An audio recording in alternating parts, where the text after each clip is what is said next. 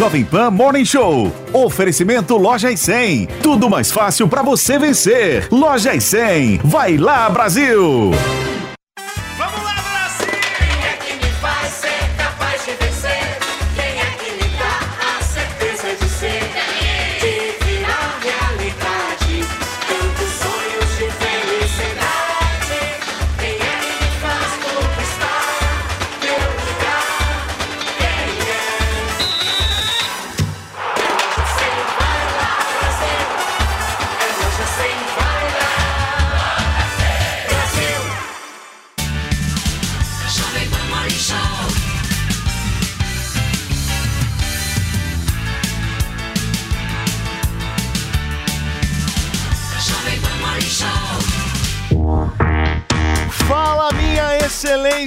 Ótima terça-feira, sejam todos muito bem-vindos. Estamos chegando no Morning Show destas, desta terça-feira, hoje, dia 6 de dezembro, tá no ar e a gente começa o programa em ritmo de comemoração e principalmente sem TP. Mas o apresentador aqui dá um jeito, nós vamos seguindo em frente, afinal de contas, turma, o Brasil goleou ontem a Coreia do Sul 4x1. Bem que você falou, E nós Paulo. falamos aqui, minha Sim, querida o Paulo Paulinha falou que Carvalho.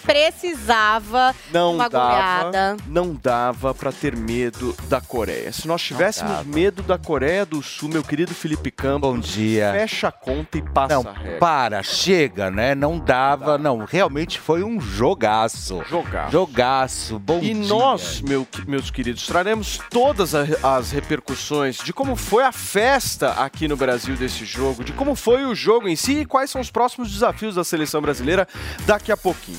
Falando um pouquinho de política, gente, a gente vai falar sobre os bloqueios nas redes sociais que estão sendo promovidos pela Justiça Brasileira. O negócio não para. Desta vez, a deputada federal Bia Kisses e o deputado Cabo Júnior tiveram os perfis suspensos nas redes sociais e tem uma exclusiva aqui, exclusiva desta terça-feira.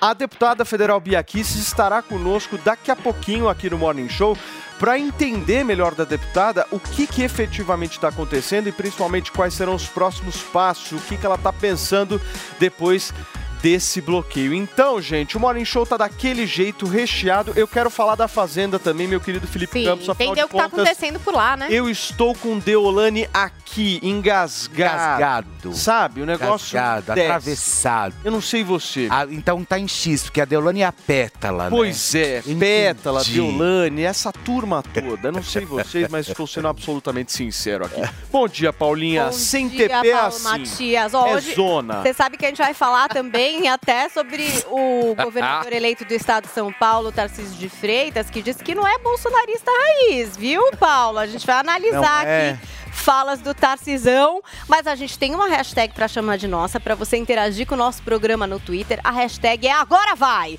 né? Porque teve dança do pombo, teve golaço de tudo né? que era lugar, entendeu? Até o Paquetá marcou, todo mundo foi marcando ali uma alegria pura do nosso Brasil, indo pra frente nessa Copa do Mundo, chegando próximo do Hexa. Eu sou aquela que tá positiva, eu acho que vai, entendeu? Então, hashtag agora vai pra seleção e pra outras coisas que você quer que deem certo. Já vamos começar a fazer os pedidos no nosso Twitter de hoje. Muito bem. Gente, ontem teve festa aqui no Brasil. Afinal de contas, como eu falei, a gente ganhou de 4 a 1 da Coreia do Sul. E teve uma festa muito legal no Museu do Futebol. A gente tem um VT, uma matéria bem bacana para apresentar para vocês agora. Roda. Pode aplaudir porque mereceu.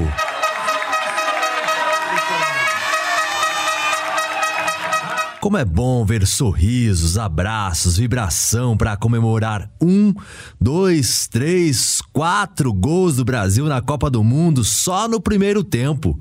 No Museu do Futebol, no estádio Paulo Machado de Carvalho, o Pacaembu, o pessoal não foi até o lugar para visitar, não, mas sim para viver e guardar a recordação de um dia feliz da atuação do Brasil diante da Coreia do Sul, como fez a Dona Maria Aparecida. Já fotografei e mandei pra minha família.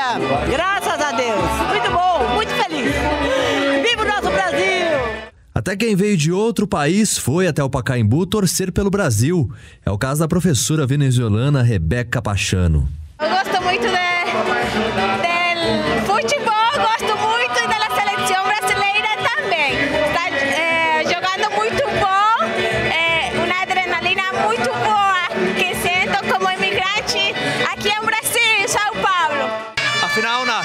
primeiras partidas na fase de classificação, os brasileiros estavam otimistas quanto ao Hexa, mas não era aquela motivação, né? Vamos concordar.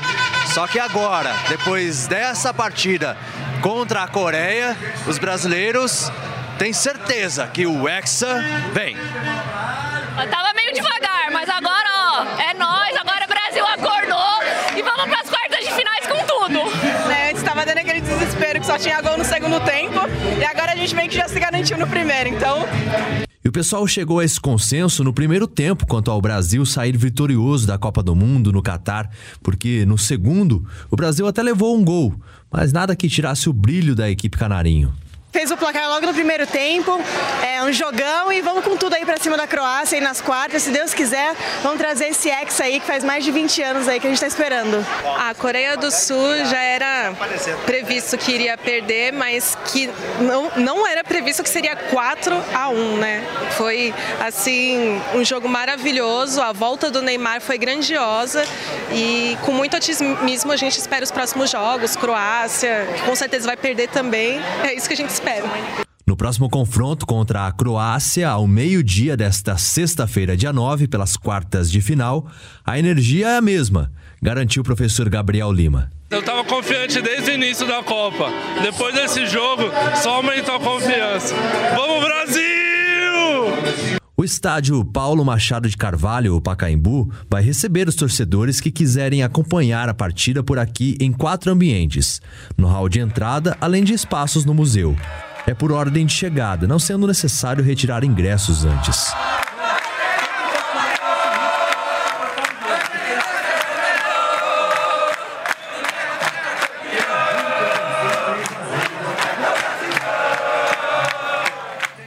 Tá aí a festa maravilhosa no Museu do Futebol ontem. Solta a música, aumenta essa música, por favor. Temos a música do Pombo aí para que a gente. É, Cadê a música eu do quero a Pombo? música do Pombo, É, gente. Eu quero a música do Pombo, afinal de. Ó. Ó. No Rio de Janeiro. Ai, Paulo, vai. Organizada. Ó. Maravilhoso. A gente vai lá, é como se tivesse. Meu né? Deus. Vai. Queria estar lá no vai. dançando a dança. Ei! Ó, Zoe! Uh, Zoe, tá treinando, hein, Pombinha? Olha Nossa, a gente tá bem, sério. Até o fim da Copa a gente vai estar muito, Muito bem. bom. Maravilhosa essa dança. Agora, Paula, o ponto é o seguinte. Tá. Até o Tite dançou ontem, foi. Dançou. Pois é, todo mundo fazendo a dança do pombo, meu bem, porque o Richarlison foi o autor do terceiro gol da seleção brasileira, né, nessa vitória contra a Coreia do Sul nas oitavas de final da Copa do Mundo. E eis que o pombo chamou lá todo mundo em campo para comemorar ao seu estilo com a dança do pombo, que envolveu até mesmo o técnico da seleção, o Tite. A gente tem aí as imagens do Tite pombando, né, fazendo ali a dança do pombo. E muita gente curtiu, inclusive, a imprensa internacional repercutiu. Teve quem achasse o máximo legal, uma grande festa, mas teve o pessoal azedo, né? Por exemplo, o ex-jogador Roy Keane, que foi ídolo do Manchester United e que chegou a ser técnico da seleção da Irlanda, que repudiou o gesto. Ele não gostou. Chato. Ele mandou um textão lá na TV Uh. inglesa e disse: Acho desrespeitoso dançar assim toda vez que eles marcam. Não me importo com o primeiro ga- gabarito ou que quer que tenha sido para o primeiro gol, mas não sempre. É desrespeitoso, até o técnico deles fica envolvido. Eu não gosto disso. Ah. Aí teve até uma história aqui, recapitulando, do Vini Júnior também, que parece que era criticado, até com uma tá conotação super racista em relação a comemorações com dança. Vini Júnior, que também dançou ontem, gente, sei lá, desculpa, entendeu? Ele vai continuar dançando. Ele arrasou. E a gente teve também nesse âmbito de homenagens no jogo de ontem. Homenagens ao Rei Pelé, né? Os torcedores brasileiros gritaram o nome do Pelé, esticaram um bandeirão com a imagem dele nas arquibancadas no minuto 10 do jogo. Total referência aí ao número eterno que é o camisa 10, o nosso Pelé, que passa por um momento de saúde delicado, né? E no fim da partida, todos os jogadores prestaram uma bonita homenagem, mostrando uma faixa com o nome do Pelé, uma foto do rei ali comemorando um gol com a camisa da seleção. Isso também chamou a atenção, não só dos brasileiros, como do mundo todo. O Pelé, que é um ídolo mundial do futebol, né? Não é à toa que é conhecido como o rei do futebol. Agora, reclamar de comemoração de gol, gente, é tá muito azedo pra vida, né? Porque é a alegria daqueles jogadores de toda uma nação. Ou não? Vocês acham que pode ser uma coisa de provocar, o outro é desrespeitoso? Não sei. O que, que vocês acham? E aí, meu A Irlanda tá na Copa? A Irlanda? Irlanda, é. Eu não sei. Ela tá não. Tá não, competindo? Ah, você disse porque ele foi técnico da É, Irlanda, da- é isso? é, é. Não, ele, o Roy Keane, né? Ele foi jogador do Manchester, mas ele foi técnico. foi técnico, Foi técnico da Irlanda. né? Foi. Ah, se não tiver na Copa, já tá explicado É. por quê, né? Isso, né, gente? Olha, a inveja, a inveja mata. Agora, eu acho engraçado isso, né? Porque você não pode é, é, é comemorar, né? É, você incomoda, né? Você ir lá e dançar, fazer a dança do pombo, que é muito legal, porque afinal de contas foi um 4 a 1 muito bem, mas muito bem mostrado e aplaudido. E a Coreia, infelizmente, ela não jogou, não trouxe jogo, não fez absolutamente nada. E óbvio. Inclusive caiu o técnico, né? Que era o Paulo Bento, um técnico português. Já tá Aí já, bom. hoje de manhã, já. Ih, não vai mais ser. Coleia já tirou Não deu mais ele. certo. É, Coleia tirou ele Parece já, que né? não, não vai continuar, não, o moço. Agora, os memes foram os melhores, Não, né? eu Vocês virei meme Jong-un também. Da Coreia do Norte, todo feliz. Ontem, na comemoração, você sabe o que eu tava fazendo? No meio, eu tava no camarote do Enem1, né? Chiquérrimo. É, eu tava- quem? Enem1, da Brahma. Com Rodrigo Santoro, Luciana Gimenez, Eu é tava. pessoal. Eu quase não fui, mas é porque era aniversário de uma das minhas melhores amigas e ela tá passando por dificuldade de E sair. você- eu fui. e Você, você não só- sabe o que eu fiz. Você No meio do camarote. que é aniversário da eu amiga, fiquei né? com o celular assistindo Pingos no Cis ontem, a Ah. entrevista com a Bia. Enquanto o Brasil goleava. Não, não, depois, né? Porque é, o Pingos é às 19 ou 18. É 19 ou 18? 18. Ah, mas você ouviu, Tá. você Aí eu tava com o celular assim, aí o pessoal comemorando depois da, da vitória e tal. Aí o pessoal, Sou, o que, que eu tava fazendo? Eu tava com o Pingos é, não Cis ligado. Eu não consigo me desligar. É uma loucura. Eu acho que é um bom lugar pra assistir os pingos. Eu também acho. Não, é porque eu Acho, tava lá pra vez- com a minha amiga, não era pra Claro. assistir. Olha, nossa, pessoal, vocês que eu assistem a Jovem Pan, vamos começar a fazer uma vaquinha e dar um fone de ouvido pra ela, que é melhor, né, do que você Claro. ficar ouvindo, né, no Claro. celular.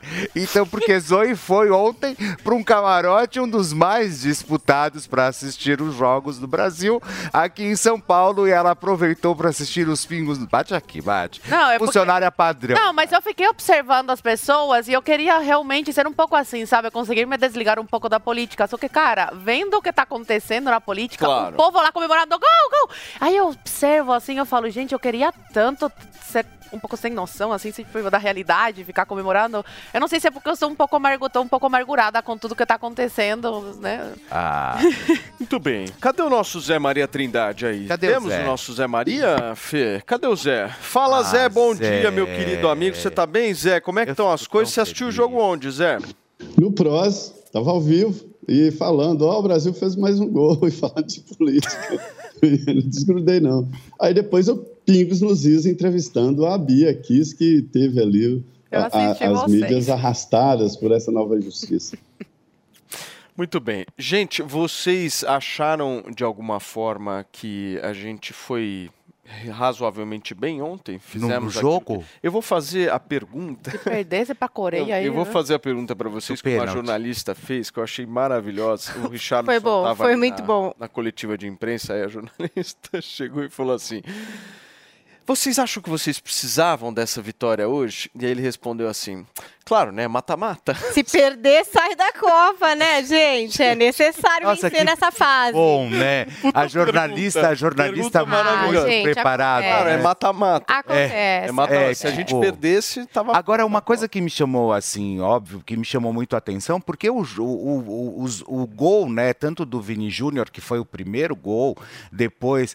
a- o Neymar, ok, né? Mas assim, puta, eu, eu acho. Eu não curto muitas vezes quando é, é- é gol de pênalti, sabe? Você não ali, curte? não é que eu não curto. Mas, cara, esse gol de pênalti, é muito o ali, sabe? Não é um- esse pênalti, ele É, não é- não é muito pênalti. próximo, eu acho o que- Richarlison tava correndo, buscando E aí qualquer ficou, bola e perdida. aí ficou aquela, aquela comoção em cima. Ah, gol do Neymar, meu gol. Mas é gol de pênalti. Ah, mas se não, perde, não foi tem tão que fazer, assim, que não é, tá. Rafa? Não foi tão raçudo Mas assim, o Fê, sabe? ficam agora aquelas pessoas que falaram que a seleção brasileira poderia seguir sem o Neymar. Porque Hum. ficou visível, visível a diferença que o Neymar fez no time, né? Não, o Olha, Neymar faz acho, muita a minha- diferença. ah, olha, a As pessoas Neymar- marcam o Neymar e deixam outros como é livres, que é natural. Mas o Neymar, na verdade, pra mim, ele já não, já não é, já não é jogador há muito tempo, né? É assim, Cara, você tem bode do minha- Ney? na- eu vou te não é falar, eu consigo bode, separar totalmente o que o. Neymar faz na vida Porque dele. você é humanista, uma pessoa sensata. Eu acho ele um mega de um jogador. A fada sensata. Tem que cara, é, por ele. é- é que na verdade, assim, Paulinha, eu gosto, eu gosto até do Neymar, não tenho absolutamente nada contra. Mas como jogador, eu, o, o Neymar ele, ele focou muito mais na carreira dele como celebridade do que realmente jogador de futebol. Mas ele faz toda a diferença Eu acho que ele ele tá é, jogo. ele é um jogador que Faz se uma- tornou que se tornou uma celebridade. Acha que ele é muito aparecidinho? mundial, mas ele focou muito mais nisso do que realmente em fazer gol, sabe? Do que realmente ser jogador. Porque hoje a gente vê esses moleques chegando, tipo Vini Júnior, Lucas Paquetá,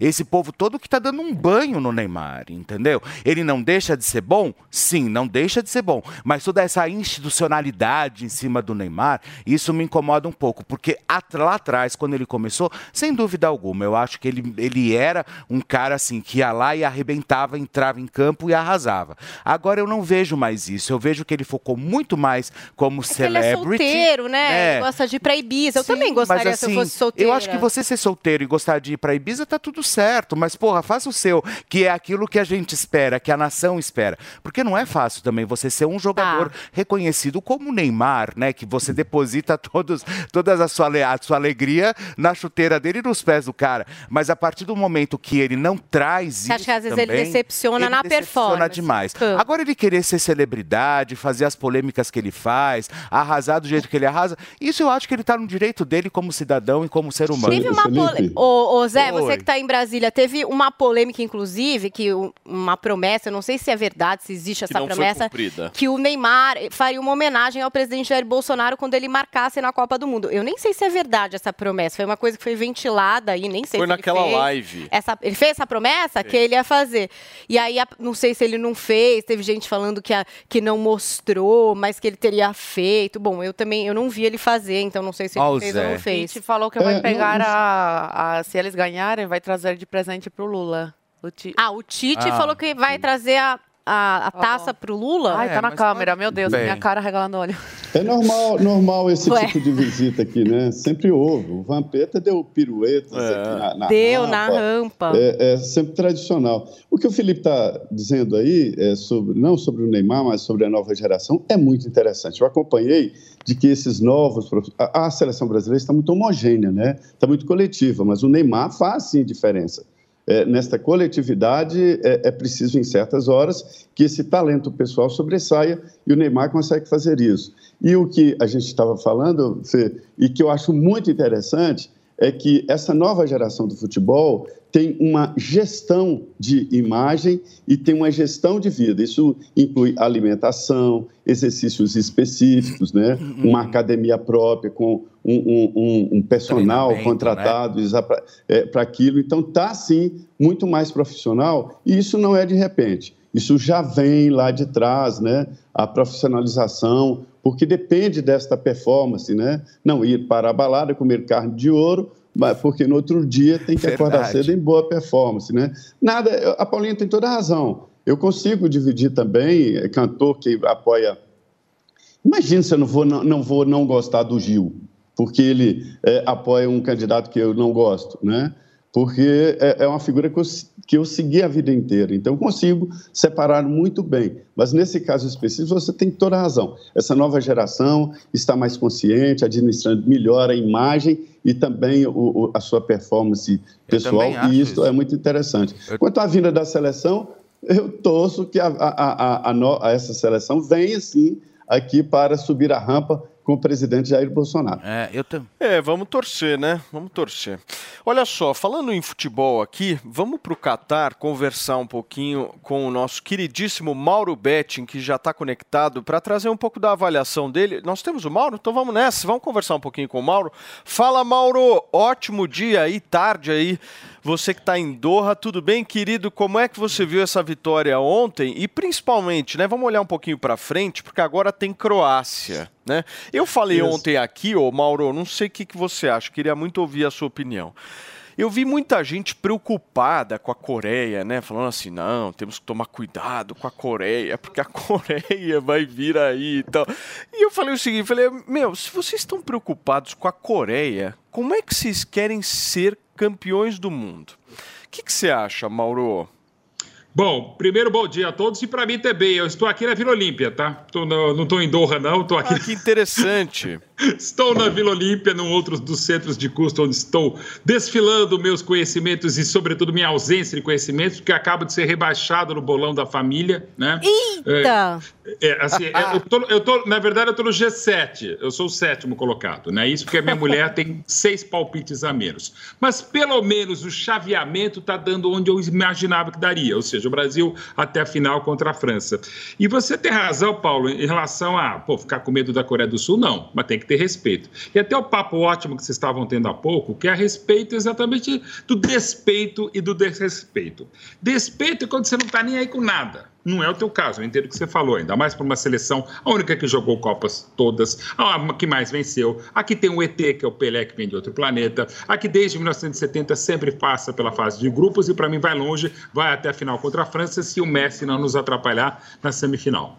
É, tem, que- não tem que ter despeito de nada, até porque você se perde, pode se perder completamente como um 7 a 1 ou pode levar um maracanaço de 50. O Brasil é tão absurdo que é o único país que cedia duas Copas, perde de maneiras fragorosas ambas e ainda assim consegue ter o que nenhuma outra seleção tem. Então a gente não pode ter esse despeito. E muito menos de respeito, que evidentemente não faltou ontem na celebração do Pombo, até porque uma das melhores coisas do Richarlison, entre tantas, inclusive a consciência social que ele tem, ajudando muitas pessoas desde Nova Venécia lá no Espírito Santo, é exatamente ele tirar sarro dele mesmo.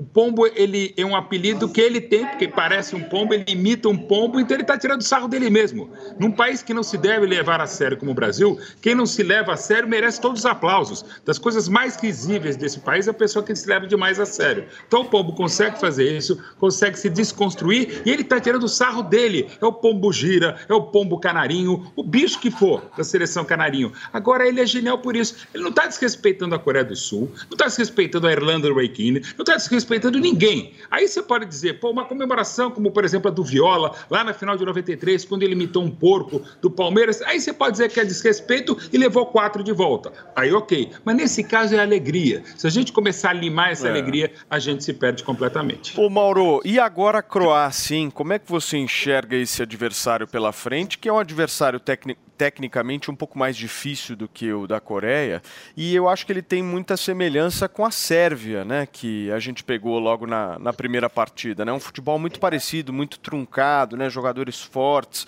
Como é que você vê isso? É por aí, Paulo, e toda a escola da velha tradição iugoslava, que aliás foi a primeira a enfrentar o Brasil lá em 1930, no Uruguai. Eu ainda estava na faculdade, na primeira Copa do Mundo. O Brasil perdeu por 2 a 1 né? E o primeiro gol brasileiro do Preguinho, filho do parnasiano Coelho Neto, né? Preguinho que foi um grande atleta, o Coelho Neto, um respeitável eh, escritor, embora o parnasianismo é uma das tantas coisas horrorosas que o Brasil teve em termos de cultura, mas enfim, tentando respeitar e já com desrespeito da minha parte.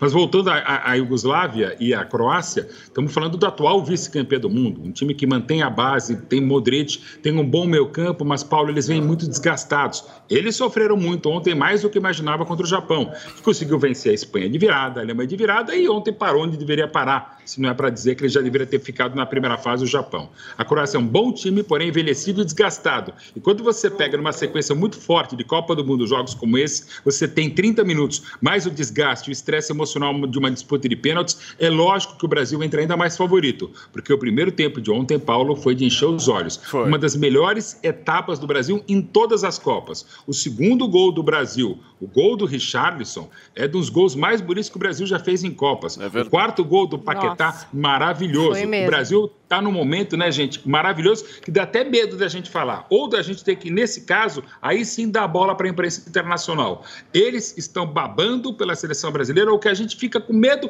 até com certo receio natural. Né? Eu acho legal a gente manter os pés no chão, cabeça no lugar, mas que a gente jogou muita bola no primeiro tempo e não precisou jogar na segunda etapa, não resta dúvida. Mauro, só pra gente fechar, se na sexta-feira a gente vencer a Croácia, a gente pega ou Holanda ou Argentina. Você acha, Ai, ai, ai, hein? você acha provável? É isso, isso que eu Ai, eu tô aflita agora, me deu uma batedeira. Eu queria Imagina muito. deles, Paulinho. Eu queria Ai, ai. muito uma semifinal Brasil e Argentina, mas eu quero saber a tua opinião. Tecnicamente, você acha que dá Brasil e Argentina na semifinal? Eu acho que sim, pode até parecer um contrassenso que eu estou vestido de Holanda, do Laranja Mecânica aqui de 74, que é uma das minhas paixões. Mas a Holanda hoje, Paulo e amigos, ela tem mais time, ou um time mais, digamos, composto, mais equilibrado taticamente que a Argentina. Porém, a Argentina tem o cara mais desequilibrante desse planeta. Para mim, o maior jogador que eu vi na vida, o Messi, deste planeta, porque, insisto, o Pelé é de outro. Então, esse cara, na sua última Copa, pode fazer seu last tango, sua última dança no Catar, né? Ah, pode, já está fazendo para mim. Mas a Argentina é um time muito caótico, um time que pode fazer dois, três, pode tomar oito. Vou dizer que vai tomar oito da Holanda. Acho que a coisa está bem equilibrada, acho que o Messi vai decidir a favor da Argentina, mas venha quem vier, ou os argentinos do Messi, ou o Messi da Argentina, ou ver os holandeses sempre respeitáveis, é, é semifinal de Copa do Mundo. Aí não tem jogo fácil, não tem moleza, mas o que é melhor? Comissão técnica e, sobretudo, elencos estão, elenco estão com os pés no chão. Há muito tempo eu não vi um time tão focado, tão preparado e tão pronto na hora certa como parece estar o Brasil. Se vai ganhar a Copa é outra coisa, até porque eu realmente não sei, como minha colocação no bolão lá de casa já diz. Mas que a gente está pronto para ganhar o Hexa, tá. Sexta-feira tem mais uma etapa, mais um desafio, Paulinha. Brasil e Croácia ao meio-dia, coladinho com o Morning Show. A gente vai acompanhar e verificar se o Brasil vai conseguir passar dessa. Mauro, obrigado, viu, pela sua participação aqui no Morning. Um abração pra você, valeu sempre. Pô, e vou dizer aqui o horário aqui no Catar, 10 e 26 Boa! Maurão! Valeu, Mauro Betti. Gente, são 10 horas, como o Mauro bem disse, e 26 minutos. É hora da gente dar um recado muito importante. Muito importante. Paulinha, muito. Hoje é terça-feira, dia 6 de dezembro, e hoje nós vamos fazer uma mega promoção do Hervik, o melhor tratamento capilar para você adquiri-lo hoje. Mas hoje o nosso queridíssimo Andrade tem um recado especial para dar para vocês. Certo, Andrade? Certíssimo, viu? Qual que é essa promoção maluca que a gente Nossa, vai fazer só hoje? Paulo, é o seguinte, Só é hoje. enquanto durarem os estoques, pra quem não adquiriu, correr, pegar o telefone, ligar no 0800 020 1726. Gente, já pode começar a ligar, Paulo. Eu sempre falo pra nossa audiência, né, Paulinha, aqui, Com quem tá certeza. acompanhando aqui, a gente tenta ser o mais transparente possível, trazer antes e depois, trazer depoimento. Olha o Luiz que a gente trouxe ontem, que maravilhoso o antes e depois dele. E você que tá nos acompanhando, que tá perdendo o cabelo, ficando careca, que tá com falha na barba e quer resolver tudo isso, ainda dá tempo de fazer isso antes de acabar o ano. É isso, Paulo. 2022 é o ano de resolver, gente. Exatamente. Deixa passar. Dá pra dar de presente de Natal, Dá né? pra Ah, gente, de Natal. é. Dá pra se presentear presente. também. Então é o seguinte, pra você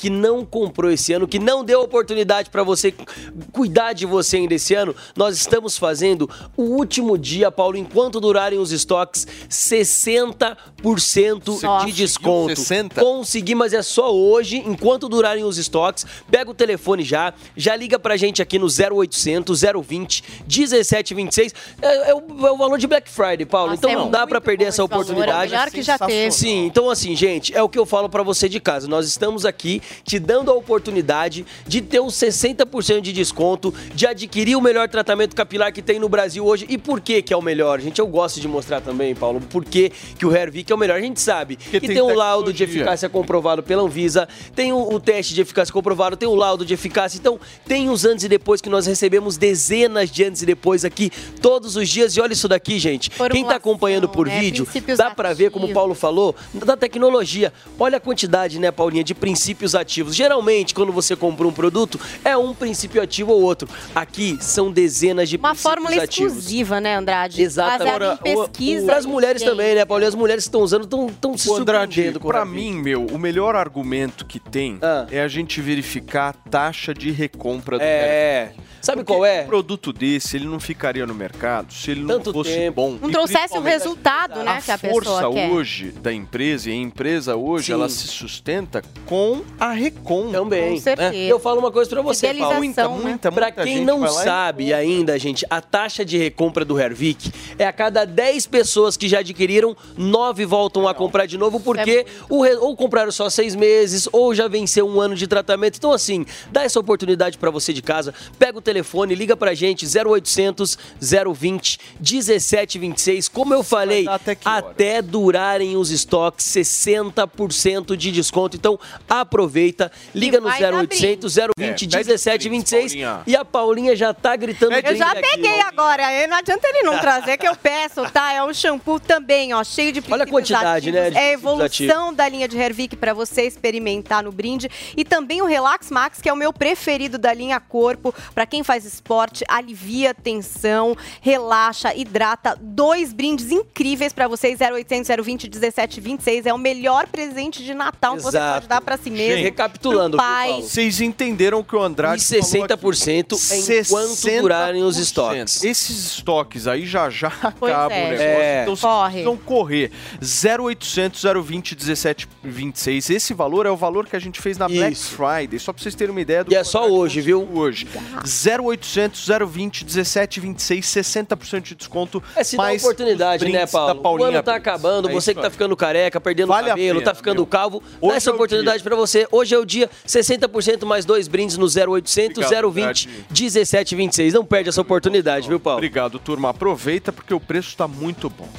Gente, vamos falar um pouquinho agora sobre a declaração dada ontem pelo governador eleito de São Paulo, Tarcísio Gomes de Freitas. Depois de se eleger com o apoio de Jair Bolsonaro, Tarcísio disse que nunca foi bolsonarista raiz. Paulinha, explica pra gente. Pois é, em entrevista, o governador eleito de São Paulo defendeu a pacificação do país e se disse contrariado com as críticas que recebe, por vezes, de bolsonaristas. Vamos conferir as aspas aqui do Tarcísio. Eu nunca fui bolsonarista raiz, comungo das ideias econômicas, principalmente deste governo Bolsonaro. A valorização da livre iniciativa, os estímulos ao empreendedorismo, a busca do capital privado, a visão liberal. Sou cristão, contra aborto, contra a liberação de drogas, mas não vou entrar em guerra ideológica e cultural. Um episódio recente, bastante criticado pela base bolsonarista, foi quando Tarcísio se sentou ao lado do ministro do Supremo Tribunal Federal,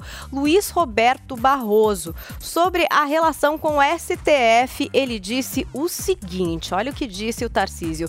Queriam que eu me levantasse e saísse? Sou governador eleito de São Paulo, vou conversar com ministros do STF. Não vou fazer o que erramos no governo federal de tensionar com poderes. Vamos conversar com ministros do STF. Barroso é um ministro preparadíssimo, razoável. Sempre que eu, na condição de ministro da infraestrutura, precisei dele, ele ajudou o ministério. Sempre votou a favor das nossas demandas. Mas os caras, entre aspas, me esculhambaram. Os caras que ele diz aí, né, essa base bolsonarista. Sobre o diálogo com Lula, Tarcísio disse o seguinte, aqui aspas, é fundamental ter uma conversa com o governo federal. Obviamente, quando for chamado, depois da posse, vou lá, vou lá sem problema nenhum. E quando entender que preciso recorrer a ele, também. O governador eleito do estado de São Paulo falou ainda sobre Bolsonaro. Olha o que disse o Tarcísio. Tenho muita gratidão pelo presidente e temos conversado quando vou a Brasília. Tenho falado muito da necessidade dele sair do casulo, de se posicionar como liderança de centro-direita, de atuar na sucessão da mesa e fazer uma oposição responsável e ser voz crítica, por exemplo, da maneira como a PEC do estouro foi apresentada. Tarcísio falou ainda sobre nomes das secretarias, disse que seria um luxo ter o Paulo Guedes como secretário da Fazenda, mas que acha muito difícil ele aceitar, né? E que o secretário seria então o Samuel Chinopita, que foi da equipe do Guedes e que conduz a área de economia da transição. O Tarcísio falou também sobre a aposta no Guilherme Derrite à frente da Polícia Militar ele que foi capitão da rota. Então, um pequeno resumo aí das falas do Tarcísio de Freitas. Muito bem. Cadê o nosso Zé Maria Trindade? Ô Zé, o que, que você achou aí Zé dessas falas do Tarcísio? Ele tá virando a página, Zé? Não, é natural. Olha, Paulo, na semana passada, a política tem as, tem as frases, as ideias traduzidas através de frases, e principalmente os nordestinos que gostam muito de fazer esses exemplos, né? E eu ouvi a seguinte frase: Zé Maria, nós estamos vivendo numa época que vaca não está conhecendo bezerro no meio do pasto. Tamanha a confusão política que há. E ele me disse também que era candidato ao governo no estado do. Eu vou falar logo o nome que pronto. É, é, é o governo da Bahia. Ele era candidato ao governo da Bahia com apoio do Bolsonaro. E aí o que, que acontecia? Eleitores do próprio grupo criticavam ele demais. Ele me mostrou na, na página dele, ele é um aliado do presidente Jair Bolsonaro, vai lá até hoje é, é, no palácio e tal. E ele disse: Vou ser oposição a esse governo durante esses quatro anos, vou seguir, vou, vou acompanhar e tal e tal. Foi super criticado, porque ele admitiu que haverá um novo governo Lula, para se ter uma ideia, né? Então, há essas divergências. E eu não acho que existam é, é, é, tantos bolsonaristas raiz. Existe um povo raiz que abraçou a causa Bolsonaro daquele jeito dele de vou tirar o governo da cacunda dos empresários. Ele ganhou meio mundo dos empresários que se sentem explorados pelo governo num, num momento caótico ali de legislação. O empresário quer muito segurança jurídica, é, um, é, é a principal reivindicação. O empresário nem quer tanto dinheiro, o principal é segurança jurídica. E o Bolsonaro prometeu isso, o grupo liberal abraçou o Bolsonaro.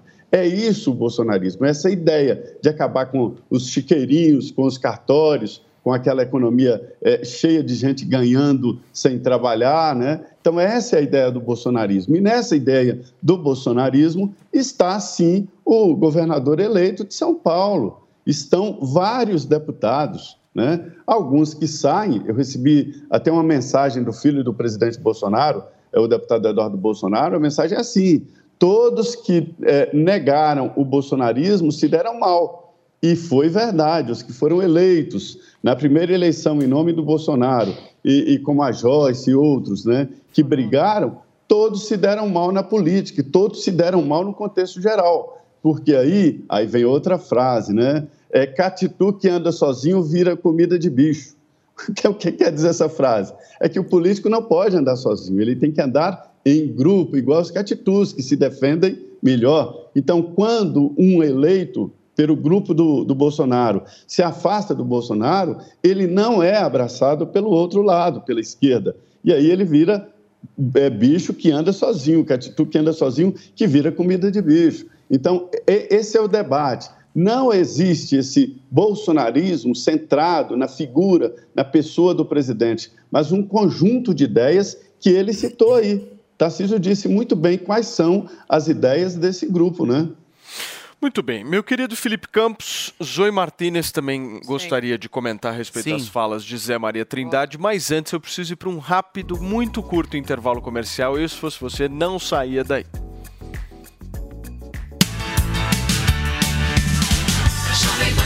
Vamos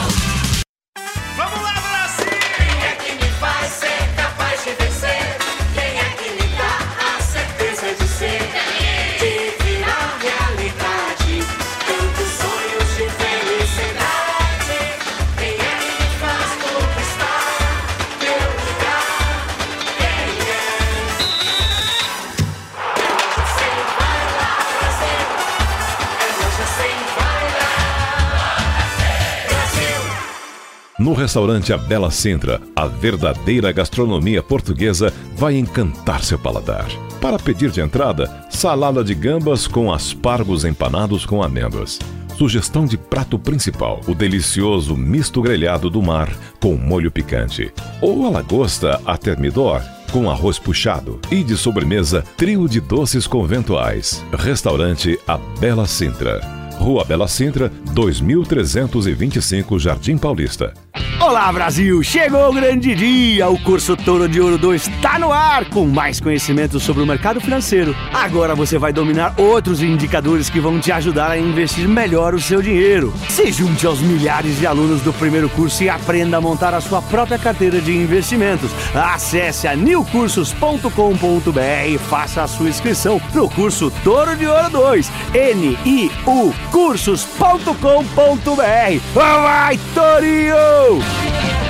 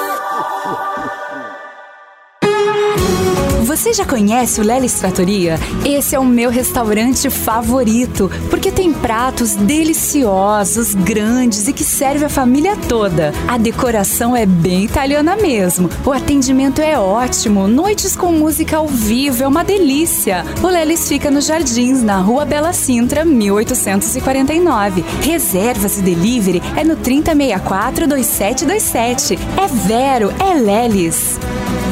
Próprio presidente Jair Bolsonaro ter assumido ali a campanha e ter comprado a briga dele. Então, eu acho que só uma dica para o nosso querido e amado governador que vai assumir.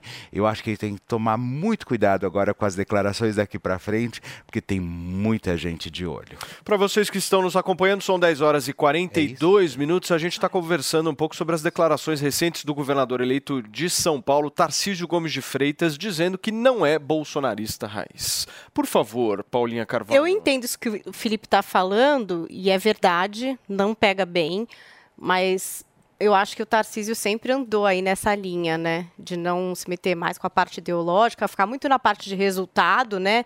Tanto que era um ministro que todo mundo tinha ali é, um apreço, acho que até a imprensa mesmo, ele atendia a imprensa, uma pessoa mais expositiva no sentido do que ele estava fazendo. Ele sempre foi um pouco essa pessoa que não mexia muito mais ali com essa parte é, ideológica. Agora, o que eu achei que também é bem polêmico é a fala dele sobre o STF. Até queria saber como a Zoe vê essa fala, porque a gente estava conversando aqui na hora, eu vi que ela que pegou, né, de elogiar o Barroso e de dizer que não vai cometer o mesmo erro do governo federal é, de esticar essa corda com outros poderes. Vendo como se fosse um erro. Né? É. Não, assim- dizendo, né? Com todas as letras. Assim, a Paulinha tá certa nesse comentário dela de que o Tarcísio, ele sempre foi muito independente. Ele sempre deixou claro que não é um bolsonarista, não é da, da extrema direita. Então, nos bastidores, sempre se comentava sobre isso. É, é importante ressaltar que ele sempre eh, mostra a lealdade que ele tem, a gratidão que ele tem pelo presidente Bolsonaro. Até mesmo aqui no programa eu comentei que no dia do resultado, ele, claro, ficou feliz que ele venceu, mas não, não demonstrou aquela alegria mesmo, porque ele estava bem dividido, triste com o resultado aí, eh, a presidência da República. Estava bem triste porque o presidente Bolsonaro não conseguiu ser reeleito.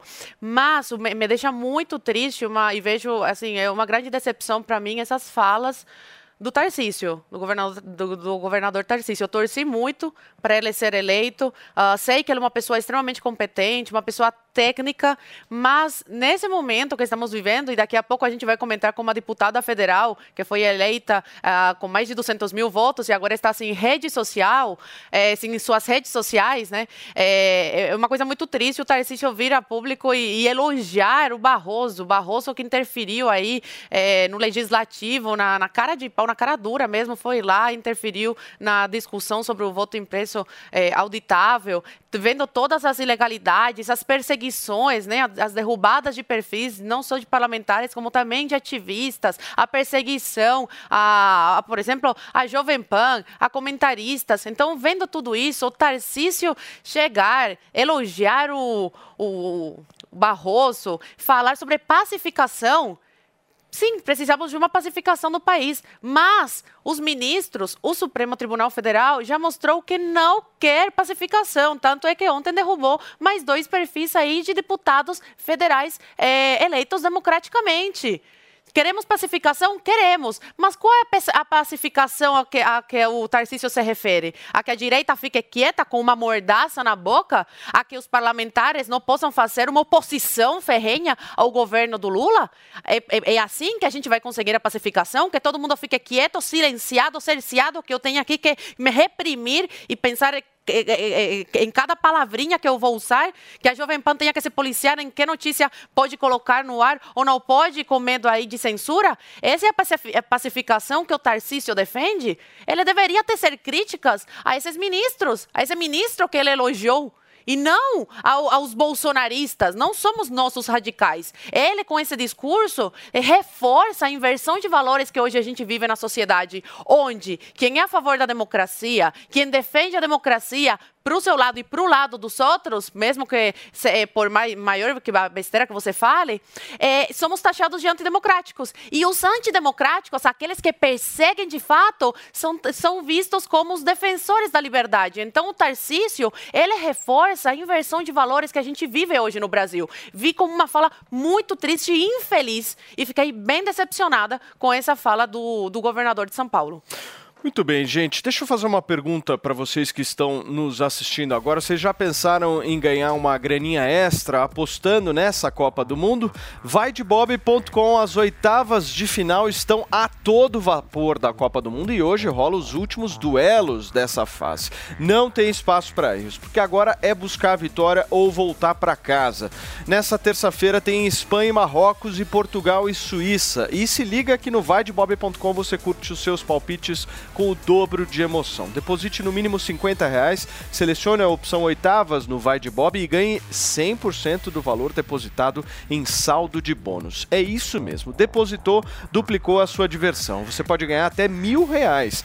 A promoção vale até antes da bola rolar. Você está esperando o quê? Confira agora mesmo os termos e condições e aproveite. Você já imaginou acompanhar esse fim de Copa do Mundo em grandes eventos? Então vem conferir os festivais do vaidebob.com, tanto em Angra dos quanto em Florianópolis. O Angra vaidebob.com Live Fest acontece na praia do Anil e conta com várias apresentações ao vivo de bandas e DJs locais para torcer junto com o público. O Floripa vaidebob.com Torcida Garden 2022 é organizado no Garden Family and Friends e também oferece grandes atrações e muita comida gostosa para você acompanhar com estilo todos os jogos da Copa. E melhor ainda, os eventos são abertos e você está convidadíssimo. Você quer dar os seus lances nesse mundial? Acesse agora mesmo vaidebob.com e faça as suas apostas, porque Paulinha Carvalho, na dúvida, vai de Bob, que você ainda faz uma graninha, hein? É isso aí.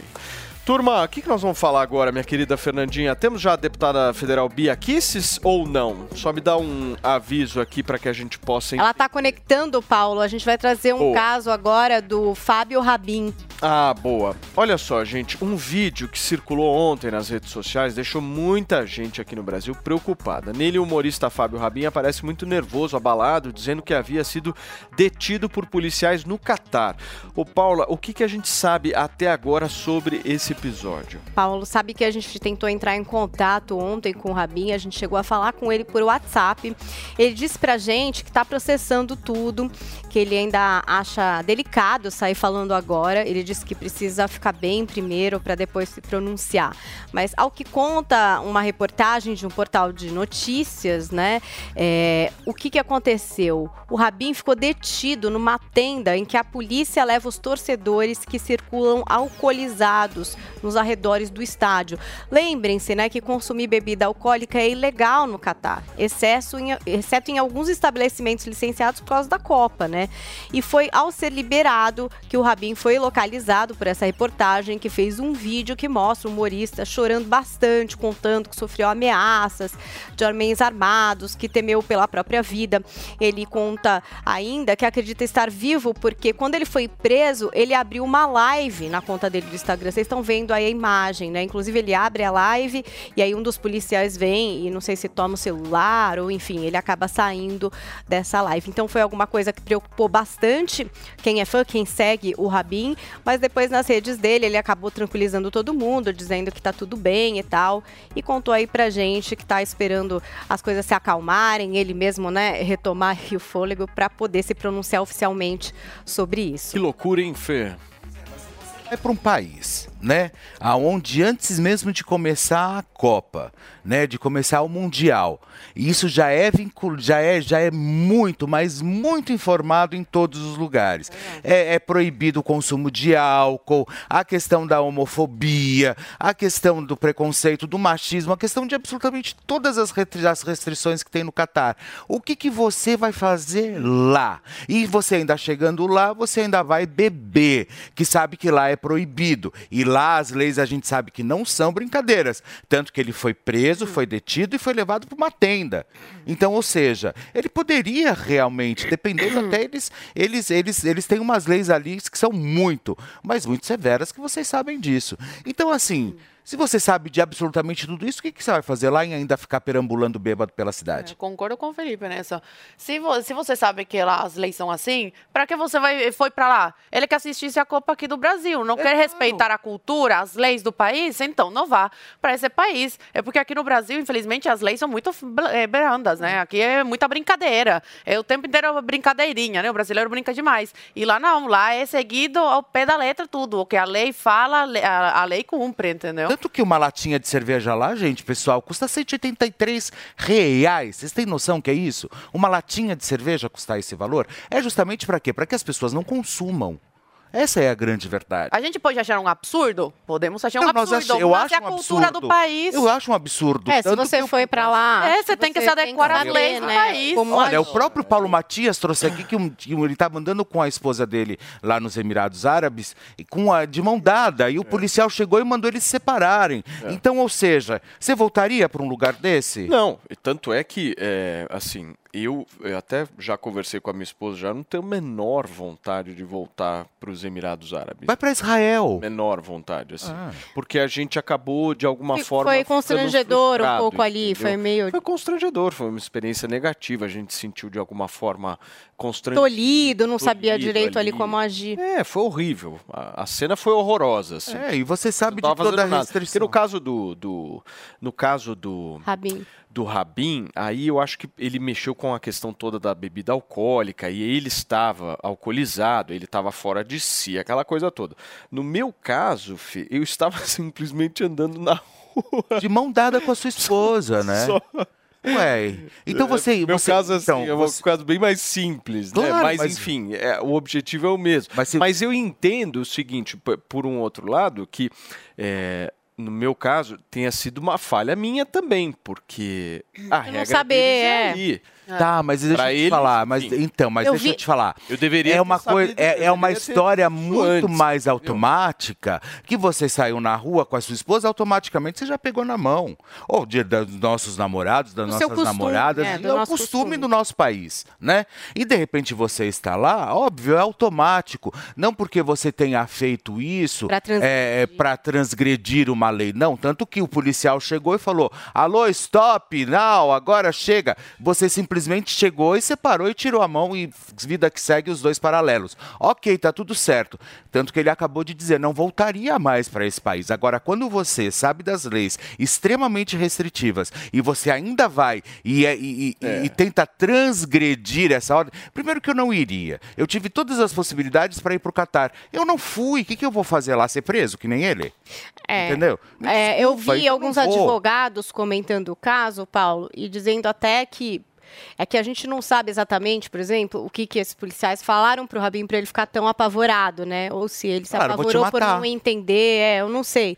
Mas alguns advogados dizendo que assim, por um lado, os policiais, eles até, vai, digamos, prevaricaram, porque acho que teria que responsabilizar ainda mais. No caso, se fosse né, fora do evento da Copa do Mundo, só pelas leis locais, seria alguma coisa muito séria, né? E que talvez até os policiais tenham aliviado no sentido de, ah, tá alcoolizado, vamos reter aqui por um tempo e depois liberou. Eu acho que ele não está sendo processado, não existe nada, um inquérito contra ele nem nada. Foi um É. sabe jeito ali é, de Paulinha? contornar. Mas é complicado mesmo. Nós estamos E acostumados. se o Rabin ficou assustado, até eu espero É. que ele fale sobre isso quando ele se sentir à vontade, para a gente entender o quanto ele se sentiu ameaçado, como foi essa abordagem. São elementos que a gente também não tem, né? A gente não sabe. Nós estamos acostumados com uma cultura completamente diferente dessa. Né? E até principalmente o tratamento das autoridades, da polícia conosco, com abordagens e tal, completamente diferente das que a gente está vendo com a do Fábio Rabin. Claro. Dependendo, obviamente, da classe social da pessoa. Diga-se bem de passagem, isso aqui é bom a gente sempre pontuar, certo? Que existe isso aqui no Brasil.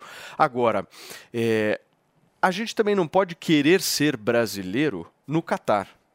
Não dá. Claro, jamais. Tipo, uh, sabe, achar que tá em Copacabana no Catar. Não vai, não rola. Em qualquer lugar do mundo, Não, né? A tem gente tem mais. que respeitar as normas Mas, locais. A gente tem como que... para eles Ah, lá do Catar, quando vêm para cá, eles devem achar um absurdo também as É. histórias aqui, porque a cultura, você nasceu, criou, estabeleceu, procriou, fez absolutamente tudo no seu país de origem. Ok, para você as regras é o que valem. Quando você chegar aqui na Vinda Paulista e você vê homem se beijando com homem, mulher com mulher, e todo mundo se imagina, eles devem querer se implodir no meio da Paulista, entendeu? Para eles devem ser o cúmulo, absurdo. Mas é, são a, é a nossa cultura. Né? Agora, a partir do. E volto, e volto a frisar, a partir do momento que você vai para um país e que você tem a consciência de que as normas são extremamente restritivas e você ainda quer é, é, tentar, tentar, que eu acho que o pior de tudo, o pior não é você simplesmente você ir lá e beber.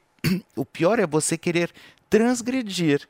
O pior é você querer achar que você é o espertão, entendeu? Vou beber escondido, ninguém vai saber. Como ninguém vai saber, bicho? Vai ver no teu corpo, vai ver na tua forma, vai ver no teu comportamento. Agora, Fê, uma Copa que você não pode beber é duro, hein?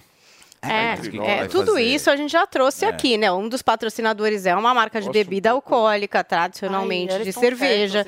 O futebol, para muitos países, é muito ligado tá a essa cara, cultura, né? Cervejeira, é meio estranho mesmo. Ô, Paulinha, Paulinha, Zoe e, e Paulinho, você sabe que e lá você não pode beber nada, né? É. Porque a água também, a água mineral, é um magrinha absurdo de cara também. Então, ou seja, você tem que ficar literalmente É. com sede. Então, assim, você bebe cerveja, não pode, a água também é cara, é um absurdo. Então, assim, eu não sei como. Ô Zé, o que, que você acha dessa história, Zé? Quero muito ouvir lá. a tua opinião. É, é, o resumo é esse mesmo. Cada país tem as suas leis e as suas culturas e devem ser respeitadas, né? A gente não gosta, e, e a polícia também não, evidentemente, de estrangeiros que chegam aqui achando que é, é, o Brasil é um paraíso sexual e, e eles acham, eles têm uma ideia de que, que pode, por exemplo, passar a mão em mulheres por aqui, porque esta é uma ideia que vendem, ou que já venderam no passado do Brasil, que aqui é um país de bundas, né? E aí eles chegam aqui e se dão mal, porque, na verdade, isto é crime aqui no Brasil. Aí é diferente que eles vêm com uma ideia de paraíso sexual do Brasil. Da mesma forma lá, Agora, eu entendo, não dá para ir para um país onde a gente não concorda com a cultura, com as leis. Beber, eh, Felipe, beber e ficar quietinho, isso não existe. ó. Bebe é exatamente é. o contrário, né? Pois é, você- Bebe é pelo efeito colateral, não é exatamente por beber, né? Ninguém bebe uma cervejinha porque tá Tá afim, quietinho. né?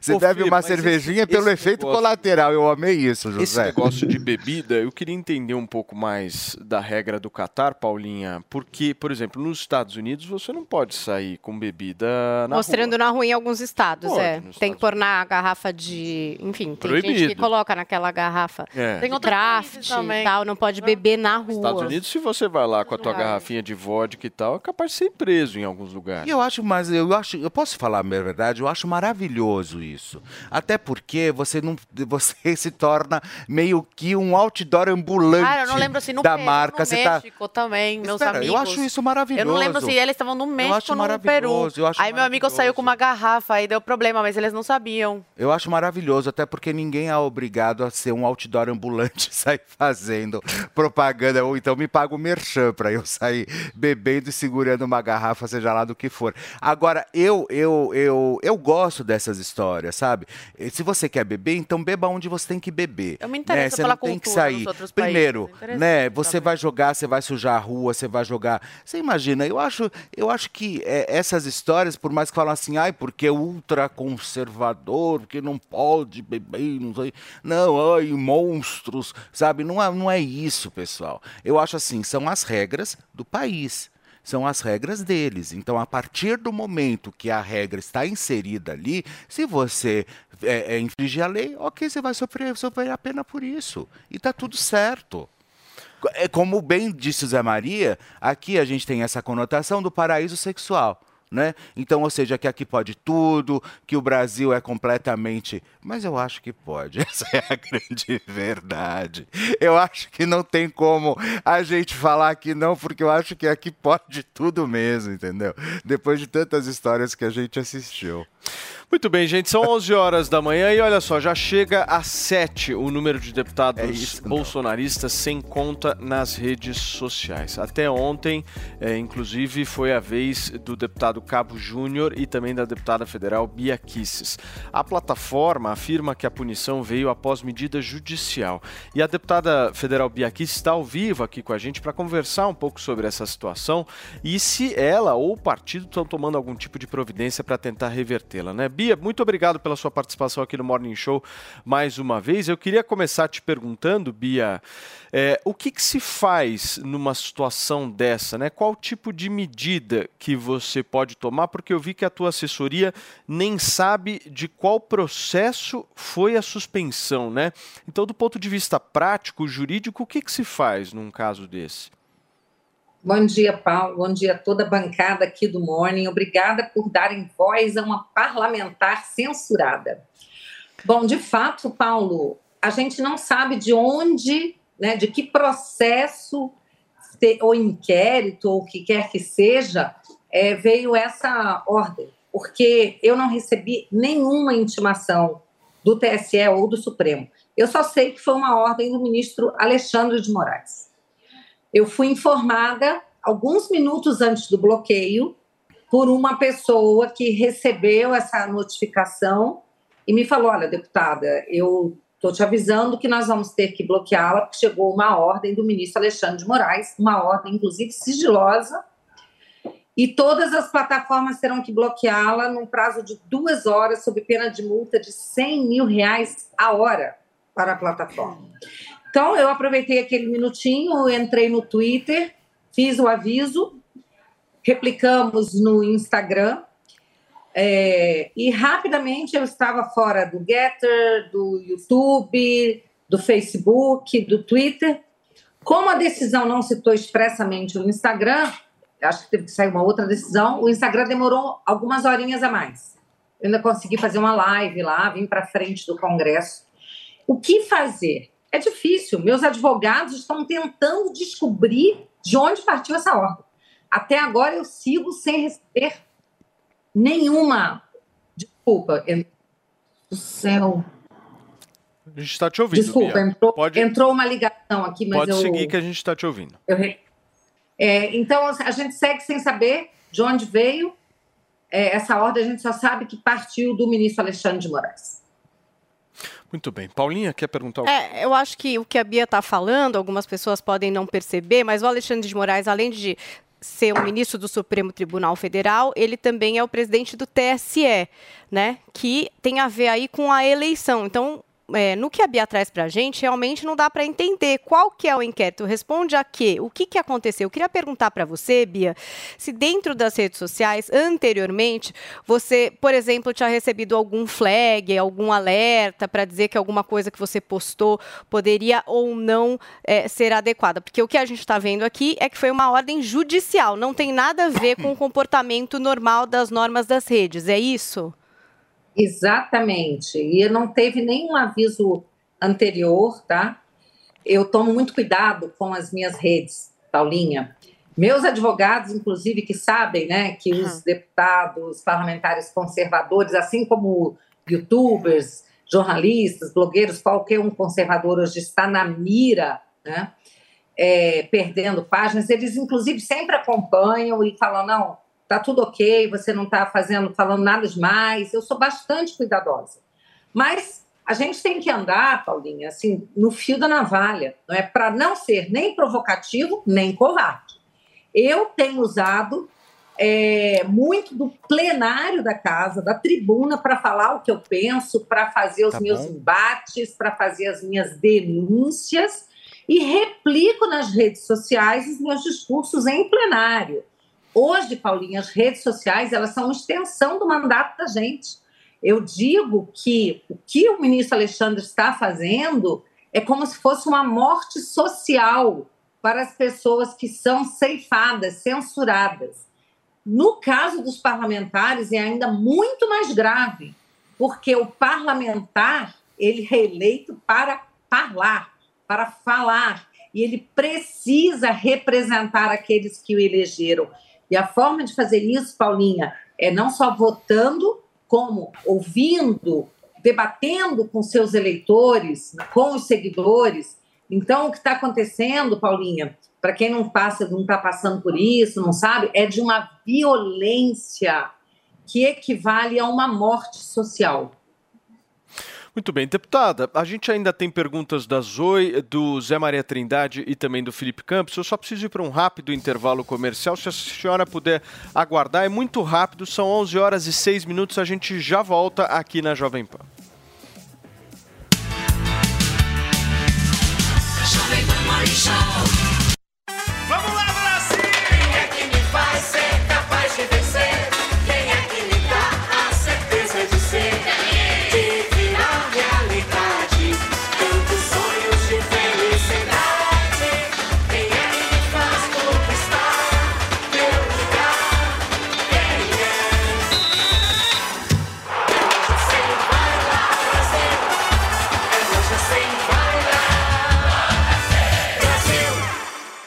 Conheça o Barcelos, a melhor rede de frango na brasa do mundo. Sucesso em 20 países e agora em Moema. Experimente novidades deliciosas com os nossos premiados molhos importados, frango à milanesa e a parmegiana com chips artesanais, arroz cremoso de frango, espetadinha de filé mignon e muito mais. Curta o almoço ou jantar com promoções especiais e faça seu evento num ambiente moderno com telões e teto retrátil sem custo de locação. Barcelos Moema, Rua Canário 544. Siga arroba Barcelos Moema nas redes sociais.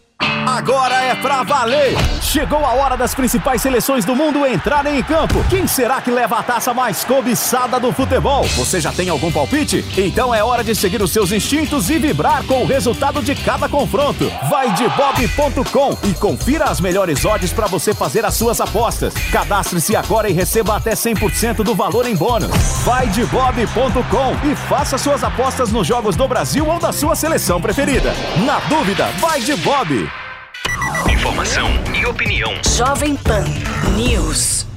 Tradição com inovação. Essa é a Escola Lourenço Castanho. Acolhimento e cuidado com a formação socioemocional e excelência acadêmica. Certificação internacional IB e duas novas unidades. Alto da Boa Vista e JK. Saiba mais em lourençocastanho.com.br ou venha nos visitar. A Jovem Pan apresenta Conselho do Tio Rico.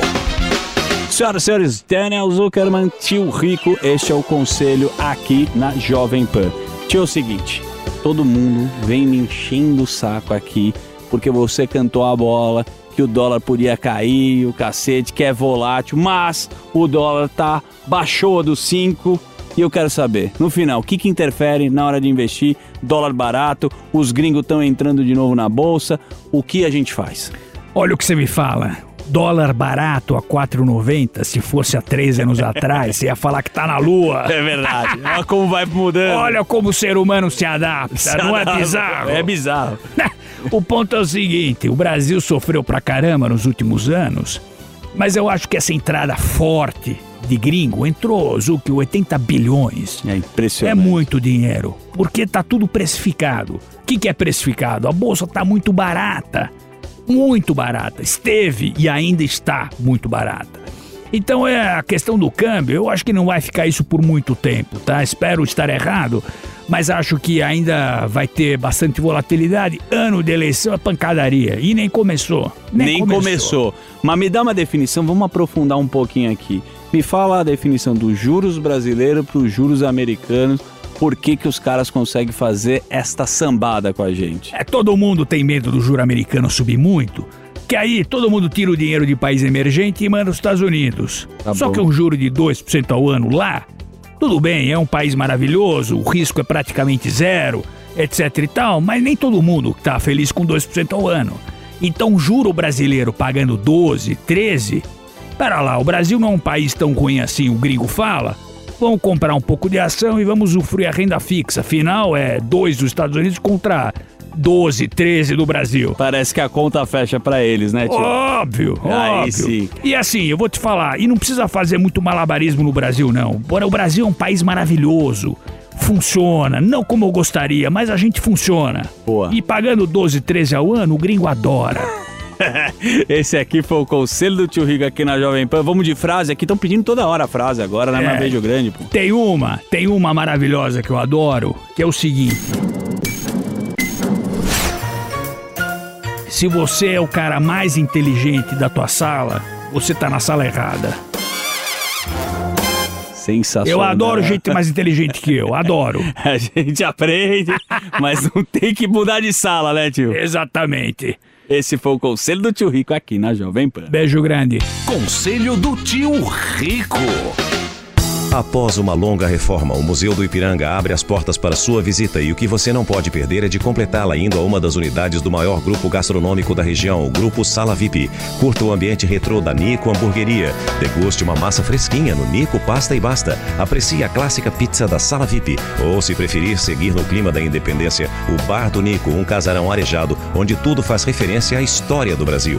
Mais informações no site gruposalavip.com.br. Sua visita completa.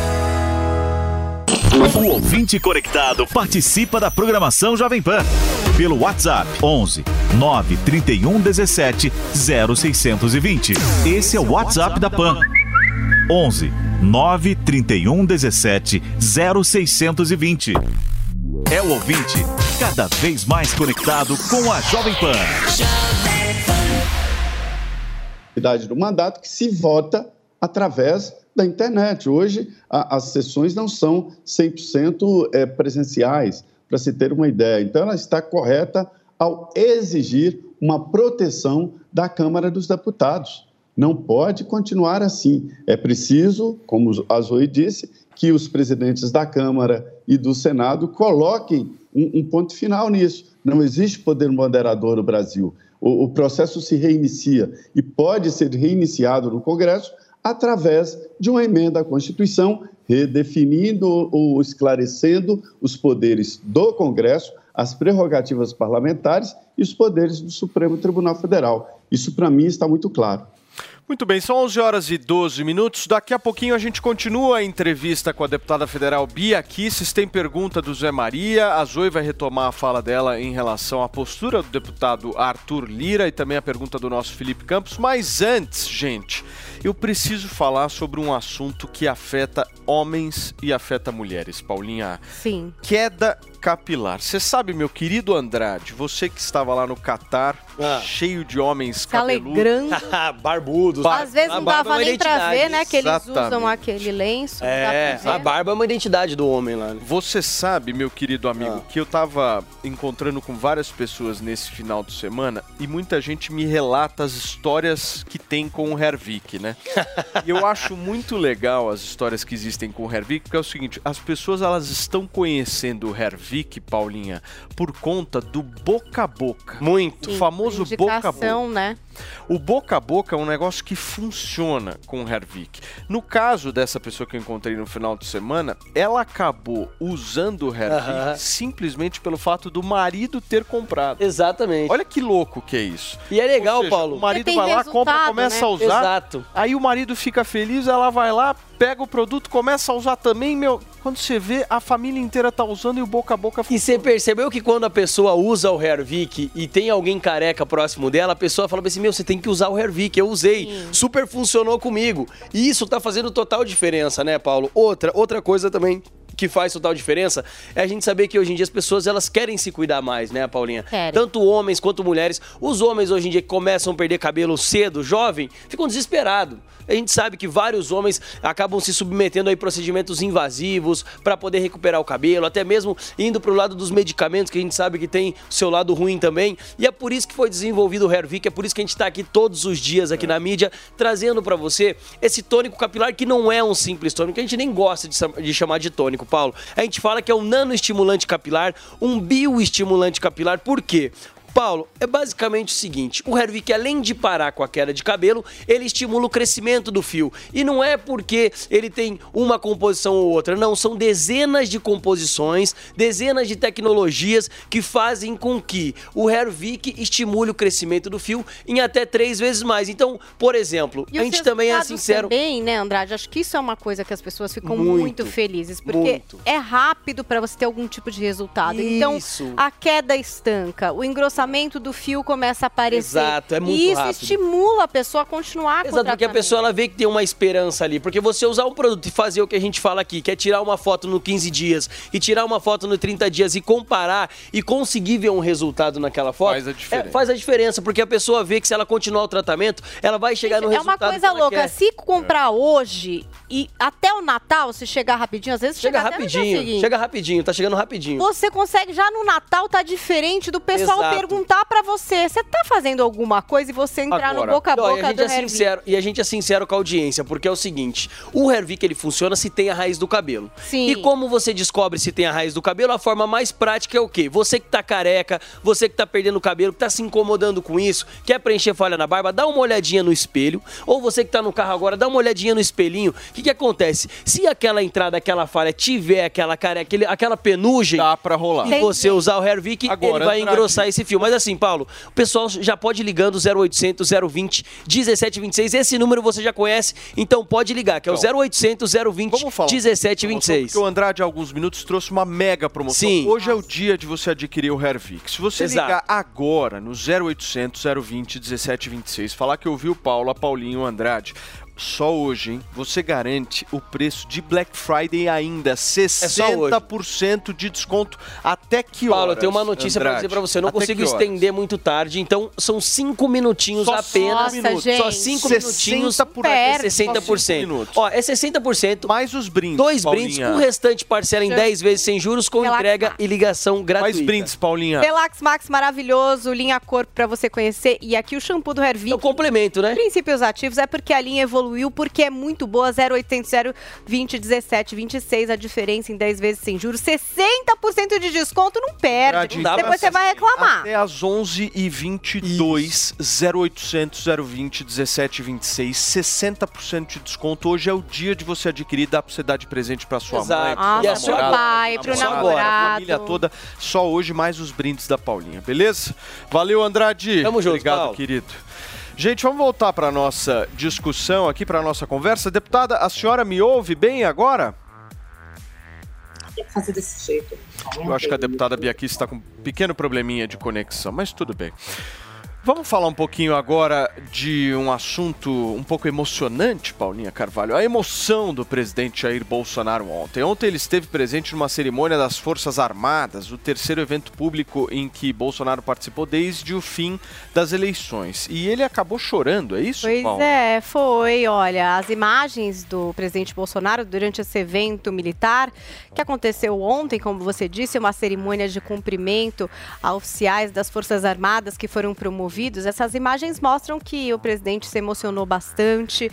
O Bolsonaro ele não discursou durante a cerimônia, ele que está há mais de um mês, né, sem fazer nenhum tipo de declaração pública, é, incluindo as suas redes sociais, mas estava ali emocionado. Inclusive o ministro da Casa Civil, Ciro Nogueira, ele afirmou lá no Twitter que as lágrimas do presidente vieram porque agora Bolsonaro pode ser como ele é. Olha o que disse o Ciro Nogueira. Durante quatro anos, tentaram desumanizar o presidente Jair Bolsonaro. Tentaram retirar o que ele mais tem: sensibilidade, simplicidade, humildade. Conteve as emoções dentro de si. Livre, agora Bolsonaro pôde ser como ele é. O Bolsonaro, que, como vocês sabem, vem enfrentando uma fase complicada desde o fim do segundo turno. A gente teve aí uma foto publicada pelo filho dele que mostrou a situação da perna do presidente. Né? Era público que Bolsonaro estava tratando de uma infecção cutânea na perna chamada erisipela. No final de semana, aí chamou atenção essa publicação do filho do presidente, o vereador Carlos Bolsonaro, colocou a foto no canal dele do Telegram. Então é uma imagem ali da perna do Bolsonaro com uma grande ferida, né? E de acordo com o Carlos, essa foto foi tirada há poucos dias atrás. Ele disse também assim, ó, fui informado que nesta fase já estava o processo de recuperação e tudo correu muito bem. Então tá aí esses dois acontecimentos, né? A questão da foto desse machucado, né? de- Dessa doença cutânea que o Bolsonaro está lidando e também essa emoção durante esse evento. Muito bem. Cadê o, o nosso Zé Maria Trindade? Zé, você tá por aí? Quer falar, um, quer falar um pouquinho sobre essa, essa participação aí do presidente Jair Bolsonaro nesse evento, Zé? Porque tem muita gente criticando o Bolsonaro por talvez uma omissão nesse momento em que nós estamos vivendo. Como é que você enxerga isso? Pois é, olha, Paulo, Ciro Nogueira, ele falou que vai ficar quatro anos na oposição, está é, é, é, certíssimo, ele faz parte de um governo, de uma ideia completamente diferente do governo, do futuro governo e das ideias a partir de 1 de janeiro, né? Essa doença do presidente, ela é muito dolorosa e, e o impedir, inclusive, de vestir calças e tal, é, é- é muito problemático. E eu vim acompanhando através é, é, de aliados dele, dizendo: olha, realmente é isso aí, está cicatrizando, já está quase cicatrizado, está fechando. É uma doença muito de cunho emocional também, onde a resistência cai, né? Então, é, esta é a realidade, ela é, ela é cutânea e, e- e é bastante dolorosa. Ele está, Paulinha, calado mesmo desde o dia 1 de novembro, quando ele fez aquela declaração, fizeram um texto para ele, assumir a derrota e a vida continuar. Ele entrou para uma sala, refez o discurso, e aquele discurso dizendo que não ia assumir a derrota. Desde lá, ele assumiu uma fase de silêncio. São conselhos né, que ele recebe de um lado e de outro. Alguns dizem: olha, o seu silêncio vale ouro. Você não sabe exatamente o que vai acontecer no país até 1 de janeiro. Daí esse silêncio dele. É, esse choro do presidente, na verdade, não é um choro compulsivo, apenas é, é, emocionou-se e ficou com lágrimas nos olhos diante de uma solenidade militar. O presidente Bolsonaro é um militar é, por essência, né? Ele entrou muito cedo na carreira militar. Foi para a AMAN, onde há uma formação de patriota muito grande. E lo- logo depois da AMAN, a Academia Militar das Agulhas Negras, né? Ele é, é, é, fez outros cursos e chegou a capitão. Então, durante a boa parte da sua vida foi isso. E uma solenidade militar, ela é, por essência, emocionante.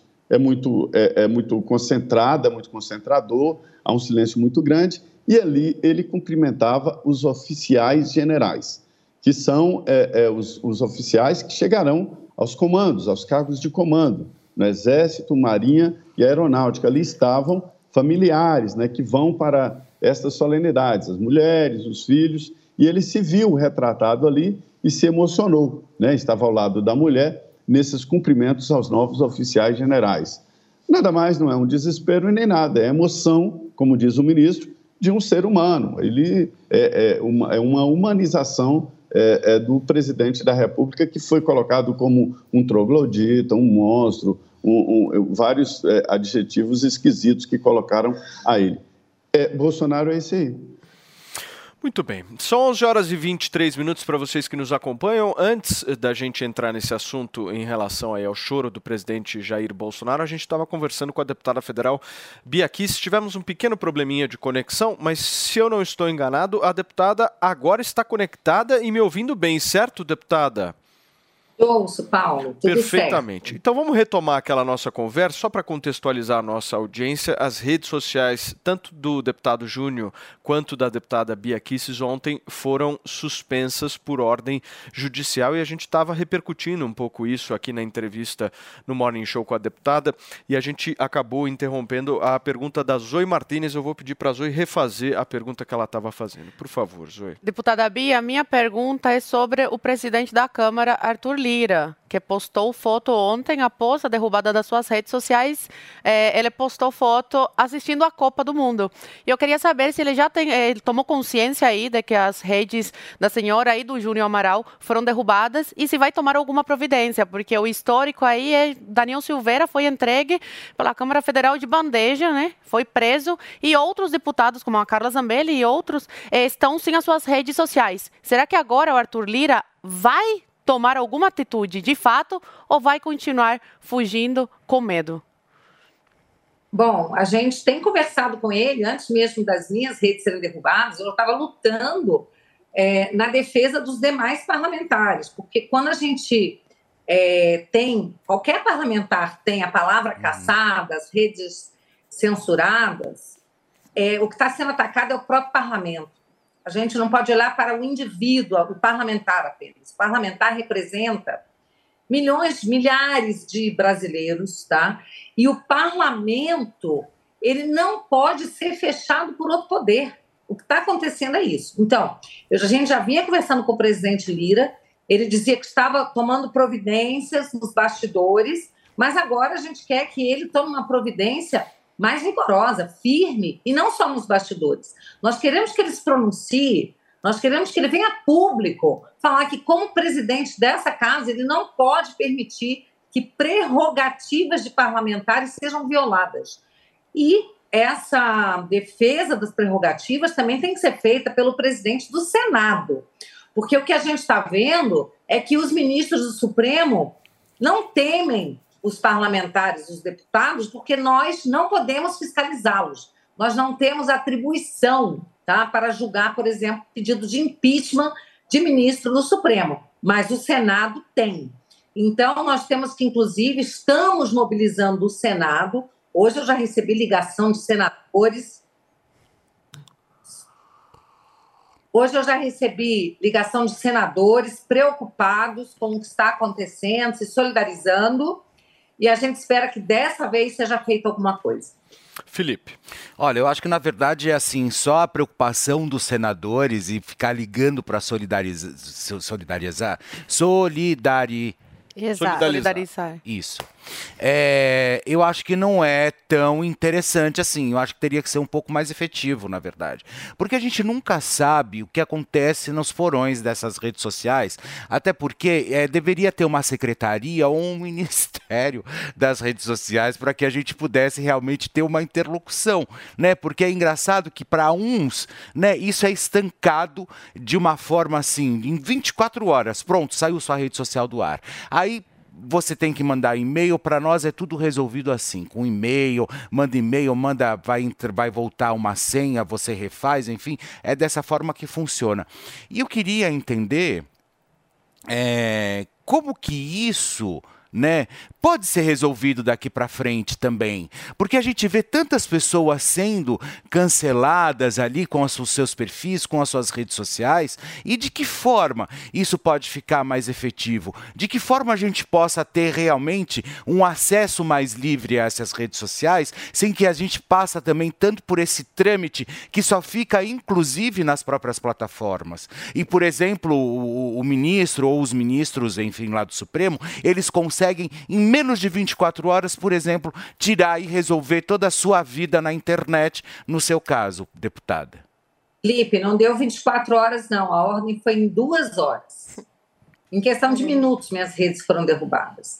E aqui, no caso, é, não se trata de uma investida, uma iniciativa das redes sociais, que muitas vezes fazem isso e acabaram levando até é, alguns parlamentares a pensarem na regulamentação das plataformas para evitar que eles pudessem é, fazer esse tipo de coisa. Eu já penso o contrário, eu acho que a gente tem que dar liberdade mesmo, mas pelo marco civil da internet, nós já temos lei, o marco civil da internet não permite que se tire conteúdos sem decisão judicial.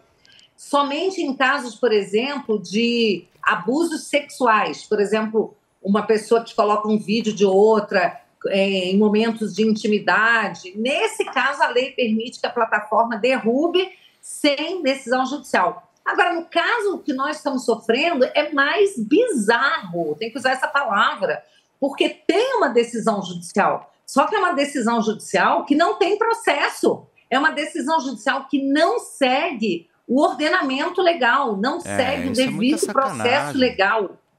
Então é mais bizarro. E eu quero dizer para você que o Elon Musk, do Twitter, né, novo proprietário do Twitter, ele disse que o Twitter ia é, cuidar de devolver essas redes para aquelas pessoas que tivessem sido censuradas pela plataforma. E aí alguns brasileiros entraram em contato com ele e falaram: por favor, olhe o Brasil, porque aqui estão derrubando de forma ilegal por decisão judicial. E aí ele estranhou, ele falou: mas como assim? Como é que pode ser uma derrubada da rede ilegal e ao mesmo tempo por decisão judicial? Porque na cabeça dele não entra, e é claro, na cabeça de ninguém entra, que você tem um juiz, né, um ministro, um juiz praticando decisões completamente arbitrárias, né, completamente ilegais. Mas é isso que me chama a atenção, porque na verdade, assim, alguém deve pegar o telefone e ligar para um cara muito poderoso dessas redes sociais, porque na- a gente não consegue resolver absolutamente nada quando acontece nas nossas redes sociais, por exemplo. E como conseguem derrubar em duas horas a, a- a rede social da. da- Turma, nós estamos ao vivo aqui na Jovem Pan News, são 11 horas e 30 minutos.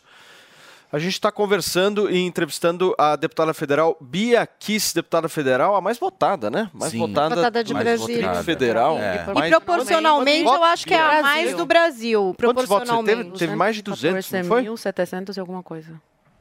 214.733, o que no Então. Distrito Federal são quase 14%. Né? É Isso voto, aí hein? daria mais que 2 milhões de votos em São Paulo, para você ter Isso aí é voto.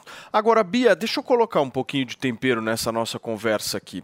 Porque tudo isso que está acontecendo agora, eu pelo menos acho, e acho que quem defende a liberdade, porque eu acho que nesse caso específico, não é uma discussão que tem que ser feita entre aqueles que apoiaram Bolsonaro, aqueles que apoiaram Lula, é entre aqueles que podem ou não de alguma forma falar daqueles que podem é, de alguma forma ficar calados ou não podem falar. Eu acho que a discussão está em torno disso. E, e eu acho, e até eu queria entender o teu ponto de vista sobre isso. Se você for analisar desde o segundo turno, desde o dia 30 de outubro, a gente tem o presidente Jair Bolsonaro calado, certo? Em silêncio. Não fala nada. acabou de trazer, Fez lá o né? vídeo, enfim, falou e tal, deu, deu um, um pronunciamento a respeito daquelas pessoas que estavam nas rodovias e tal. Ontem a gente viu ele chorando num evento e tal. A senhora, como deputada, a senhora, como grande apoiadora dele e uma pessoa absolutamente leal, como sempre foi, já tiveram até casos, enfim, em que a deputada, e eu me lembro disso, a gente noticiou aqui no Morning Show, lembram do caso que o Bolsonaro até chegou aí na casa da deputada Bia Kicis. Eu não me lembro eh, qual que era a situação, Zoe, que, que aconteceu, enfim. Foi alguma votação que foi, teve. foi alguma treta em que envolveu lealdade. Foi e a Bia? Kicis foi lá e, meu... Ô, Paulo, ele Ah. me tirou, ele me tirou da vice-liderança Ah, do foi governo. era Exatamente. Lembrei. Foi E exatamente aí eu, eu votei na questão do Fundeb, eu votei contra a constitucionalização do Fundeb e ele não gostou, porque eu votei contra a orientação do governo na Câmara e retirou, mas retirou sem falar comigo, sem dar um telefonema. Eu fiquei sabendo pela imprensa. Uhum. E aí muita gente apostou que com isso eu me voltaria contra ele e tal, né? Até diziam que eu ia ser a próxima Joyce Hasselman e tal.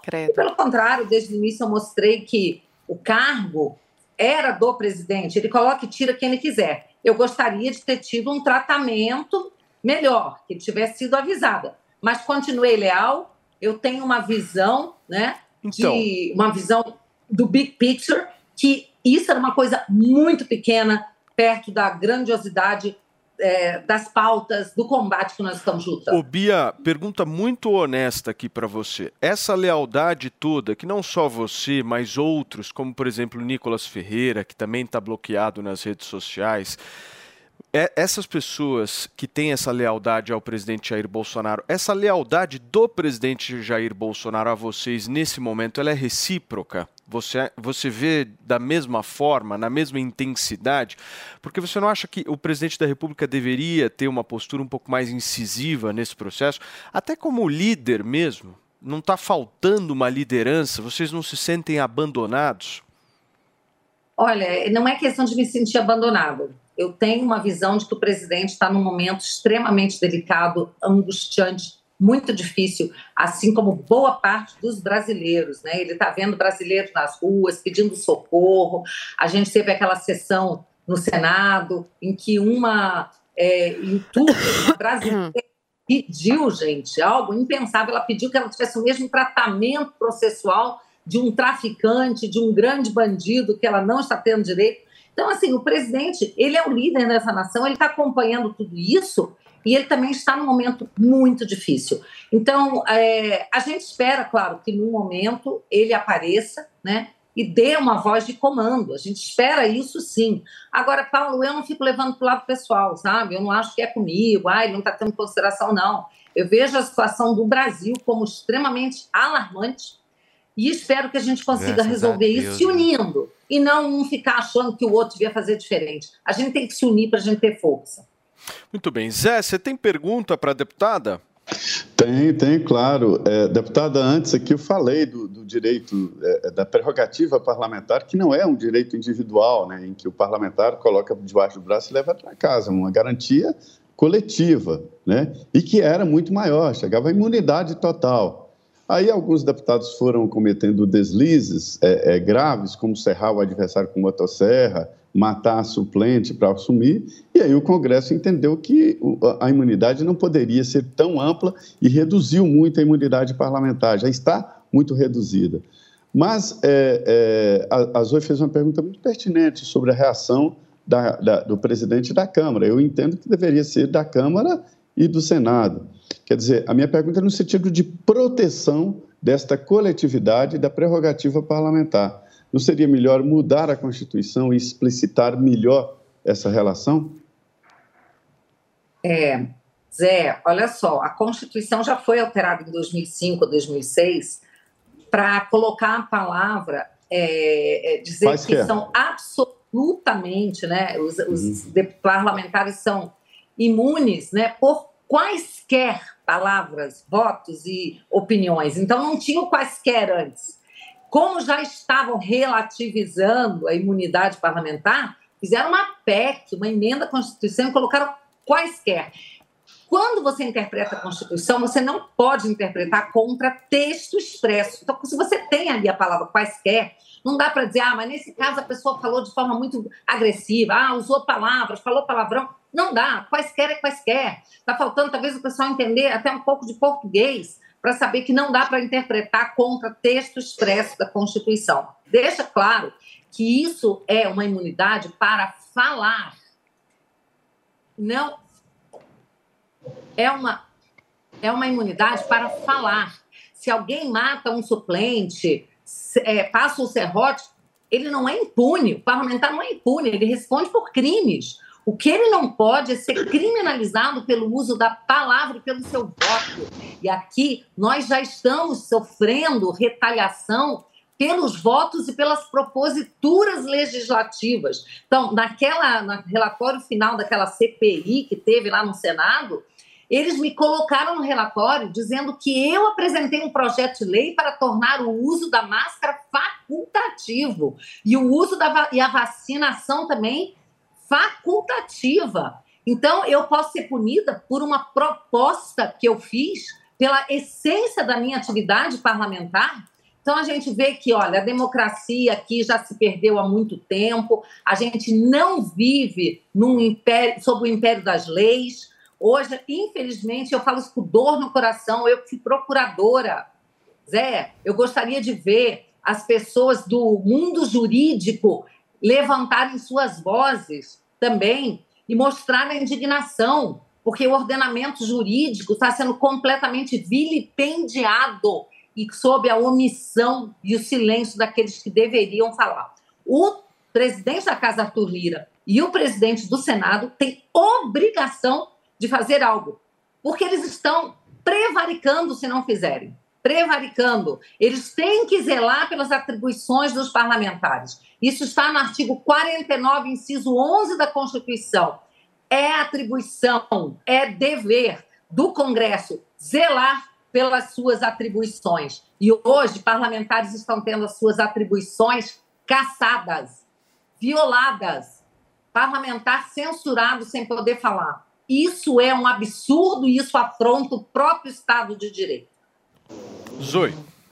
Deputada, foi boa essa a, sua fala tocar nesse assunto, porque agora, por exemplo, eu recebi no Instagram, desde ontem eu estou recebendo várias mensagens, até me envolvi em algumas brigas, porque me deixa um pouco incomodada. É, é indignante ler esses, certos comentários por parte da direita que falam assim: ah, bem feito, os parlamentares estão dormindo, não estão fazendo nada. E agora eu recebi esse aqui, por exemplo. Vocês também são responsáveis pela situação do Brasil. Vocês, parlamentares, estão sendo omissos, nada fazem e vai ficar pior. Então é, é bom que a senhora ressalte que quem pode fazer alguma coisa são os presidentes das, das casas, que é o Arthur Lira e o Pacheco. Os parlamentares nos bastidores, eu sei que vocês estão tentando agir nos bastidores, trabalhando, eu conheço o seu trabalho, eu sei que trabalha incansavelmente, mas as pessoas precisam entender que a competência para fazer alguma coisa tem que partir ou do Arthur Lira ou do Pacheco. Ô, Zoe, na verdade, a gente também tem competência legislativa e a gente, eu, por exemplo, sou autora do PDL 373 de 2022 para sustar a resolução do TSE que deu os superpoderes ao Alexandre de Moraes. Porque, na verdade, o Alexandre de Moraes recebeu do plenário do TSE uma atribuição que, na verdade, nem o TSE teria, né? De poder ficar censurando. Gente, a censura é vedada pela Constituição. Mas eu apresentei esse é, pro- pro- é, processo, é um projeto de decreto legislativo que suspende uma resolução, um ato normativo que extrapola da sua competência. Somente por lei a gente poderia impor algum tipo de limite, como quando você prevê um crime contra a honra, injúria, difamação, um limite à liberdade de expressão, tá? Mas nem ao menos você colocar censura ou calar parlamentares, a Constituição permitiria, nem por emenda constitucional. Então, eu fiz esse PDL, nós estamos correndo atrás de assinaturas dos líderes também, que não podem se omitir. Os líderes têm que assinar para a gente poder levar ao plenário e votar esse PDL. Isso é urgente. E eu já estou sabendo que o Senado também tem um PDL no mesmo sentido e que hoje vários senadores tentarão votar no plenário do Senado. Muito bem, deputada Bia Kisses participou com a gente aqui do Morning Show desta terça-feira. Deputada, muito Você tem mais uma pergunta, Zoe? Não, eu só quero falar uma coisa para a deputada, que as minhas redes sociais, a gente está com uma audiência altíssima aqui, e quero falar para todo mundo, e em especial para a deputada, minhas redes sociais estão à disposição. O que a senhora quiser comunicar ao público, e não tem como, porque perdeu as suas redes, pode mandar para mim, que eu postarei em nome da senhora. Muito bem, deputada. Muito obrigada.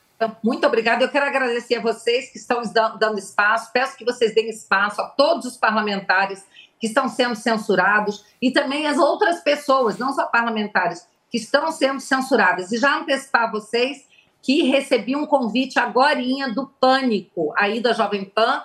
Amanhã estarei no Pânico. Agradeço esse espaço, é muito importante. As pessoas realmente querem nos ouvir e a gente precisa ter um lugar para falar. Muito, além do plenário, que hoje eu vou estar lá também falando, usando da tribuna para falar, denunciar tudo isso que está acontecendo. Muito obrigado, um- beijo para vocês e continuem fazendo esse excelente trabalho que vocês fazem. Muito bem, deputada Bia Kisses participando com a gente aqui do Morning Show desta terça-feira. Deputada, mais uma vez, muito obrigado pela sua participação e boa sorte aí nesses caminhos aí tortuosos que existem pela frente, mas que independente se a gente for de esquerda ou de direita, a gente tem que estar do mesmo lado, do lado da liberdade das pessoas terem a oportunidade de falar aquilo que elas pensam.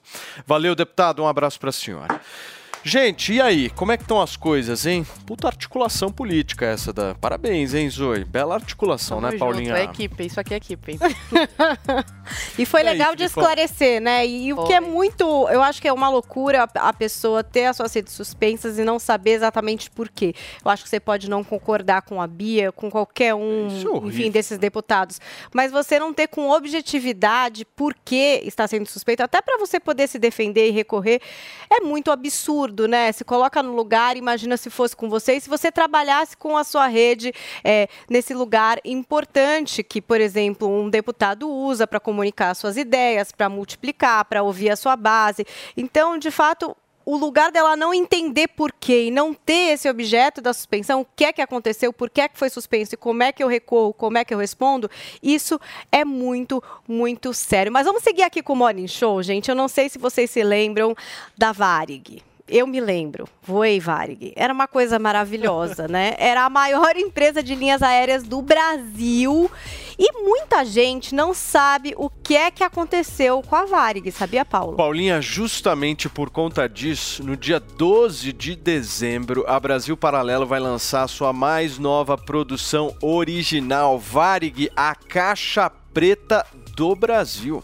Gente, tô muito afim de assistir, porque até pouco tempo pensar em aviação era pensar em qualidade, em experiências incríveis. Qualidade em aviação era sinônimo de Varig, Paulo. Gente, esse novo documentário conta a história da primeira multinacional brasileira, a Varig. Eu tô curioso, Paulinha, pra E a gente vai saber muito mais sobre essa produção, porque hoje a gente recebe aqui no Morning o Rafael Pontes, do marketing da Brasil Paralelo, que vai trazer os detalhes pra gente. Eu tô muito curiosa pra saber o que é que tem nesse documentário. É uma caixa preta, né, Paulo Matias? Nossa. Bom dia, bom dia, pessoal. Bom dia a toda a audiência. Obrigado pela oportunidade. De fato, a Varg foi uma empresa extremamente relevante para o Brasil, a primeira multinacional brasileira. Voar de Varg era sinônimo de glamour. A empresa servia churrasco no, no- dentro do Era muito chique, gente. Cara, tinha talher, tinha guardanapo de linho. Exato. Tinha um negócio que você levava, mas não era nas primeiras classes, não era pra todo mundo. A classe econômica já era era uma muito baita chique, era muito experiência, né? legal. falou que você voou de Eu Varig. voei Varig. Eu quase morri de Varig. Meu Deus. Foi diferente o meu caso. Eu nunca mais vou esquecer, cara, da turbulência que eu passei voando de Varig. Eu tinha, sei lá, 10 anos de idade e era Varig o negócio.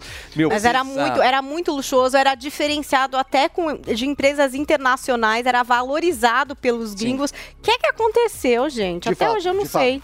É, isso, essa, essa é a grande questão, né? As- a- muito se fala sobre os motivos que levaram à falência da Varg. E quando a Brasil Paralelo resolveu investigar o tema, a gente chegou numa situação onde a história da Varig, a gente descobriu que a história da empresa, ela reflete a história do nosso próprio país. Por que, que o Brasil não decola? Por que, que pulsa no coração dos brasileiros esse sentimento do agora vai, agora o Brasil vai pra frente e a gente sempre acaba batendo na trave? País do futuro. Exatamente, um país do futuro que ficou no passado e esse futuro acaba não chegando. Então, a, a trajetória da Varig, ela aponta, é a bússola que aponta para um, pra um problema nacional, que é justamente por que, que as empresas não prosperam? Quais são as amarras que estão nos pés da iniciativa privada e que fazem com que essa, eh, essa a livre iniciativa no Brasil, de modo geral, acabe não tendo um terreno fértil, digamos assim, para prosperar no Brasil. Cara. E a história da Varig, ela ilustra exatamente isso, como que ah, o Estado, casos de corrupção e, e, enfim, outras coisas que estão ali na trama, né, digamos assim, o que que, de fato, acaba ancorando... Rafa, o mais legal de tudo é que, além da Varig, obviamente, ter a história toda brasileira, ser uma empresa brasileira, a Brasil Paralelo é uma empresa nacional. E essa Perfeito. produção tem o carimbo, a chancela, a bandeira brasileira. Perfeito. Vocês fizeram um baita de um trabalho, e não só com esse documentário, mas há uma plataforma de streaming, que é a 100% plataforma nacional. da Brasil Paralelo, 100% eh, nacional. Independente. Que você, inclusive, encontra aqui nesse QR Code que está aparecendo na tela agora. Se você apontar a câmera do seu celular para esse QR Code, você vai direto para o site da Brasil Paralelo e daqui a pouquinho a gente vai falar de bons descontos, certo, Paulinha Carvalho? Pois é, porque a assinatura da Brasil Paralelo tem educação, entretenimento, é um investimento excelente. Vocês sempre perguntam quais os streamings que eu assino, qual que vale a pena, qual que não vale a pena. Eu acho que a Brasil Paralelo tem esse lance da curadoria, que é uma coisa especial para você que quer ver um filme, quer saber um pouquinho mais sobre o filme, sobre o que que é aquele filme. Então ali você tem todo o passo a passo e até essa parte dos cursos, que para muita gente é bem interessante. Você pode ver na Smart TV, no celular, no computador, no tablet. Eles têm três pacotes, então você pode começar com o mais baratinho para ver se você gosta, ou já pode investir num grande se você já curtia, né, o conteúdo da Brasil Paralelo que está na internet. São mais de 100 produções originais, tem filme, desenho infantil, tudo super seguro e uma programação semanal. Eu gosto, já falei aqui, né, do plano de acesso total, que é esse que tem todos os filmes, séries, 90 cursos, formação em diversas áreas, tem história, política, filosofia, arte e muito mais. Eu acho que mesmo se você não concorda com a linha da Brasil Paralelo, olha que interessante que é fazer um mergulho Sim. ali é, do outro lado para ver o que outras pessoas pensam. Isso é muito legal, gente. Gente, olha só, então vocês vão fazer o seguinte: acesse agora mesmo esse QR Code que está aparecendo aqui na tela, bem aqui embaixo, ou se você está apenas nos ouvindo, você vai entrar no site brasilparalelo.com.br e fazer já, garantir já a sua assinatura do plano que a Paulinha falou, certo, Paulo? É isso. Queria agradecer o Rafael que tá aqui com a gente, trouxe aí os mistérios da Varig. Eu tô louca pra ver esse documentário. E vocês, gente, é só ir aqui no nosso QR Code, fazer a sua assinatura. Tenta o plano inicial se você tá começando. Aí, ó, pipoca e maratona. Boa. É isso aí, Rafael, obrigado, cara. Obrigado, pessoal. Sensacional. Eu que Turma, agradeço. O conteúdo da Brasil Paralelo é muito legal e vale a pena assinar, certo? Certíssimo. Vamos falar um pouquinho da Fazenda, meu caro Felipe Campos. A Caramba, hein? Fazenda. Como é que tá Nossa, Itapsirica vamos falar. guerra? Cadê? Cadê o BG da Fazenda? Gente, vamos alegrar um pouquinho aí. Agora sim, agora a Fazenda chegou de verdade. Olha só, pessoal. E olha, acho que jogaram um balde de Detefon ali em Itapsirica, na sede da Fazenda, e as baratas fugiram, né? Olha o que aconteceu com a volta de Babi, Deolane Bezerra, que já, já no tá velho, bateu o sino lá, depois daquele forfé que as irmãs armaram, enfim, ela acabou deixando o jogo, né? E aí eh, armaram aquele, pra- aquela presepada toda, fogos na frente da fazenda, caminhão de, de som, enfim. Só que ontem, o que chamou muito a atenção foi a saída de Pétala Barreiro, a nossa plantinha carnívora, quando deixa realmente o jogo também seguindo os passos de sua mentora Deolane Bezerra.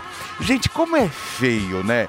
Como é feio, né? E aí, olha só, e cada uma foi ali pegando a sua calcinha, o sutiã e vazando após a família da Deolane Bezerra. Vocês sabem que inter, in- internaram, né? Internaram a mãe da, da da, da Deolane, enfim, e aí aconteceu tudo o que aconteceu. Mas ontem, depois que a Pétala deixou o jogo, muito me admirou. Todos eles depois se encontraram, enfim, o grupo A, aquele que é, é chamado na internet como a oficina do ódio, né? E aí ontem eles todos se encontraram. Agora eu achei tão feia essa atitude, sabe? Mas tão feia. E fica uma dica, eu acho que até para a própria Record, eu acho que parar de apostar muito nesses influencers gigantescos, entendeu? Tanto, tanto que eu acho que ontem saiu uma pesquisa que tem muita, muito seguidor árabe da Deolane, muito, mas muito, imagino. muito, muito. Russo. Russo, árabe, né? Tem do Cazaquistão também, porque ela faz muito sucesso lá. Claro. E aí tem muito de lá, né? E ela Vários coleciona Mohammeds. Mohamed. E ela coleciona, inclusive, mais de 15 milhões ali nas, nas redes sociais. Mas eu acho que vale a pena ficar um, um- um alerta aí. Até que ponto vale a pena também você colocar esses grandes influencers aí para participar desses grandes realities? Por quê? Porque eles entram naquela soberba de que eu não preciso disso. O Fê, esse negócio de influencer, às vezes, as pessoas elas olham só pro número de seguidor, né? Sim. Mas às vezes é farsa, né? É. Compra seguidor. E aí você vai ver, sei lá, o cara tem lá 3, 4 milhões de E aí o engajamento sem comentário. Ele vê, não, três comentários, assim, e sem olha, eu tenho, eu tenho, ah, mas eu ele tenho tem minha 3 rede, milhões de eu tenho minha Ah, rede, tá. eu tenho, eu tenho meu Claro. Instagram desde 2000, que inclusive vocês podem me seguir lá, Felipe H Campos é o meu Instagram. É, desde 2012 eu tenho. O ano passado eu cheguei a um milhão. O ano passado eu cheguei a um milhão. Eu tô seja, chegando. 10 anos. Oi, 10 anos. Eu tô chegando a um milhão e 100 mil. Na TV aberta, agora. né, Fê? Sim, mas E assim. é uma expo- Não, tô dizendo assim, porque tem gente É. que nem a TV aberta tá. E, e tem gente que cresce super orgânico, mas a gente sabe que uma exposição ajuda no crescimento. Oh, e tem gente que realmente, às vezes, acaba comprando nessa é, teoria de ganhar dinheiro com rede social, nessa ambição de ser um influenciador de alguma forma, né? Porque tem umas plataformas que vendem, né? Seguidores? não, tem, é, mas oferecem, assim, mas né? Às você- vezes chega na mas é- mensagem. é impressionante. Querendo vender. Impressionante como. vo- É, exatamente. Agora, agora é. 99,90, um milhão. Mas é muito engraçado. que- E é, e é isso que me chama muito a atenção, porque quando você vai e uma empresa te contrata, ela faz todo esse rasteio ali. esse É, ela acaba que rasteio. pede números É, pede e que número, acabam desmascarando entram, vejam, o esquema, é, né? olham realmente o que está acontecendo. E eu não sei por que, que essa turma ainda insiste em ficar comprando, entendeu? Eu nunca comprei, não tenho a mínima vontade de comprar absolutamente nada. Eu acho que muitos já morreram, na verdade, que desde 2010, desde 2010 até hoje, acho que alguém já morreu, né? Então, assim, não é verdade? Eu acho, mas agora comprar seguidor, enfim, e eu acho que te- teria que ficar um alerta. E eu não sei até que ponto também esses influenciadores, eles conversam com a televisão, sabe? Eu acho que é um nicho É, linguagens diferentes. É um outro né? rolê, então eu acho que eles têm que fazer sucesso na internet e não ir pra televisão. sabe? Agora- Faz alguma coisa lá por lá, fica por lá. Felipe estava falando de A Fazenda, da Pétala, e tem uma treta, enfim, que ficou bem comentada e bem conhecida, que é da Pétala com a Lívia Andrade. Sim. A Lívia Andrade que tá na Globo, tá no programa do Luciano Huck, e que também tem nome Cotada. especulado para ir pro Big e tá Brother. cotada pra ir pro Big Brother Brasil. Tim Lívia Andrade. Mas essa galera já não tinha que estar confinada? Não, não, ainda não, ainda não, não. Eles são confinados logo, logo tem- depois. não é assim, tipo, eles não desaparecem? Não, é depois do Réveillon, Não, não é é? depois do Brother não Réveillon. desaparece? Eu acho que é Não, depois do Réveillon, é Paulo, depois do porque da Réveillon. vez da Covid, eu me lembro que até foi meio polêmico Foram alguns que dias. tinham ido em festas de Réveillon, Ah, né? depois do E que Réveillon. depois contaram. Então eu acho que ainda tem o Réveillon E alguns- aí. É, Alguns tanto que nessa né? última edição, É, na edição onde o Arthur Aguiar foi o grande vencedor, é, alguns testaram positivo. Positivo. O Arthur, ficaram- inclusive, não e era? Ficaram, Foi, inclusive, é, eles ficaram uns 10 dias lá, antes de voltarem a pro Lin- reality. A a Linda Lin, o Quebrada, o Arthur, Arthur, e aquela outra alguém, do... é. É, eu sei- Algumas é, pessoas é. positivaram. Então, eu acho que a Lívia no Big Brother ia ser muito Agora legal. eu sou Tim total. Se a Lívia entrar, eu quero torcer pra Lívia Ela é muito também. boa, né? Eu acho, eu acho que. E ela tem essa diferença da Pétala que é muito legal, né? Porque a Lívia é uma mulher que vai pro embate, que ela luta por Uma uma, causa. né? E tem uma autenticidade, não foi aquela que recebeu da vida tudo de mão beijada, né? Sim. Ela sempre batalhou, sempre conquistou, sempre foi atrás realmente da, daquilo Agora, que ela Fê, tem, tem. mais né? nomes de BBB? Então, tem a, tem a questão do, do Vitão, que já tá quase certo, como eu já falei. Pessoal da vocês. música. Lucas Luco. Lucas Luco. Lucas Luco. Eu não sei, eles estão querendo enfiar muito sertanejo lá dessa. Mas é que sertanejo faz sucesso, né? O pessoal gosta de sertanejo, é natural Lucas que Luco, venha Paula. Paula Fernandes, Lívia Andrade, é, tem, tem, tem é, o Vitão, enfim. Esse é o, pessoal, esse é o pessoal do camarote, né? Porque da pipoca É, é, sim, talvez seja conhece, é. impossível a gente Anônimos, saber é. aqui, né? Então, assim, eu acho que agora esse Big Brother, o 23, eu acho que sem dúvida ele vai arrebentar, viu? Porque vai ser um, um Big Brother bem diferente aí de tudo que a gente já assistiu. E detalhes aí da- dessa reta final da Fazenda? Quais as. Não, detalhes agora, eu acho que a paz volta a reinar em Itapsirica da Serra. somatória geral Na verdade, Isso eu é não bom? A paz reinar é bom? Eu não sei se a, não, engraçado isso. Eu não sei se a Bárbara, eu gostaria muito que ela ganhasse a Babi, mas eu não sei se a Babi é a preferida do público. A Babi era a preferida do público para pro embate com a Deolane, E para brigar com a Deolane, É. entendeu? Então o público queria alguém que brigasse com a Deolane. Agora eu acho que começa a se desenhar um novo jogo. Então aí a gente tem a preferência também do Irã e Pelé, que são dois aí que estão muito, É. muito cotados também para levar o prêmio de um milhão Você e meio acha de que a reais. Record tá satisfeita com essa edição? Eu acho que no somar de tudo, assim, na, na somatória toda, eu acho que foi um jogo bem interessante. E eu acho que também, eu acho que deu pra. Porque eu acho que cada edição você vai aprendendo um pouco como lidar também com o jogo para que essas arestas não, não fujam do controle, né? No caso da própria Deolane e da própria Pétala. Agora, entendeu? imagina se essa moda pega, hein, Fê? Esse negócio de. O povo, o povo batendo o sino e saindo. Que ótimo, Não, cara. não, só, não só batendo o sino De e saindo. desistir? Não, de ir na porta, pegar o carro do É, não pode. Eu acho que, na verdade. eu acho que não é legal também isso. Daí É, atrapalha o jogo. essa moda o jogo, o confinamento É, eu é, acho- um dos princípios. Então, do por jogo. isso que eu falo. Eu que acho perigoso. Eu acho que não é interessante. Eu, por isso que eu falo, eu acho que não é interessante você colocar influenciadores. E assim, esses caras que têm, ou essas mulheres que têm milhões de seguidores e que se acham acima, inclusive, da empresa na qual elas foram contratadas. Porque você não deixa de ser um essa fazenda funcionário. é case, meu. Eu acho. Essa fazenda é case pras próximas, até pro próprio Big Sim, Brother, assim. sim, Porque o cara que for entrar lá, ele tem uma legião de fãs, Sim. tá um fã clube e tal, o cara já articula antes e fala o seguinte, ó, se aconteceu alguma coisa, pega um Mas já teve tentativas vai- de se fazer isso. É, não, Tem gente que às vezes combina feia, né? final.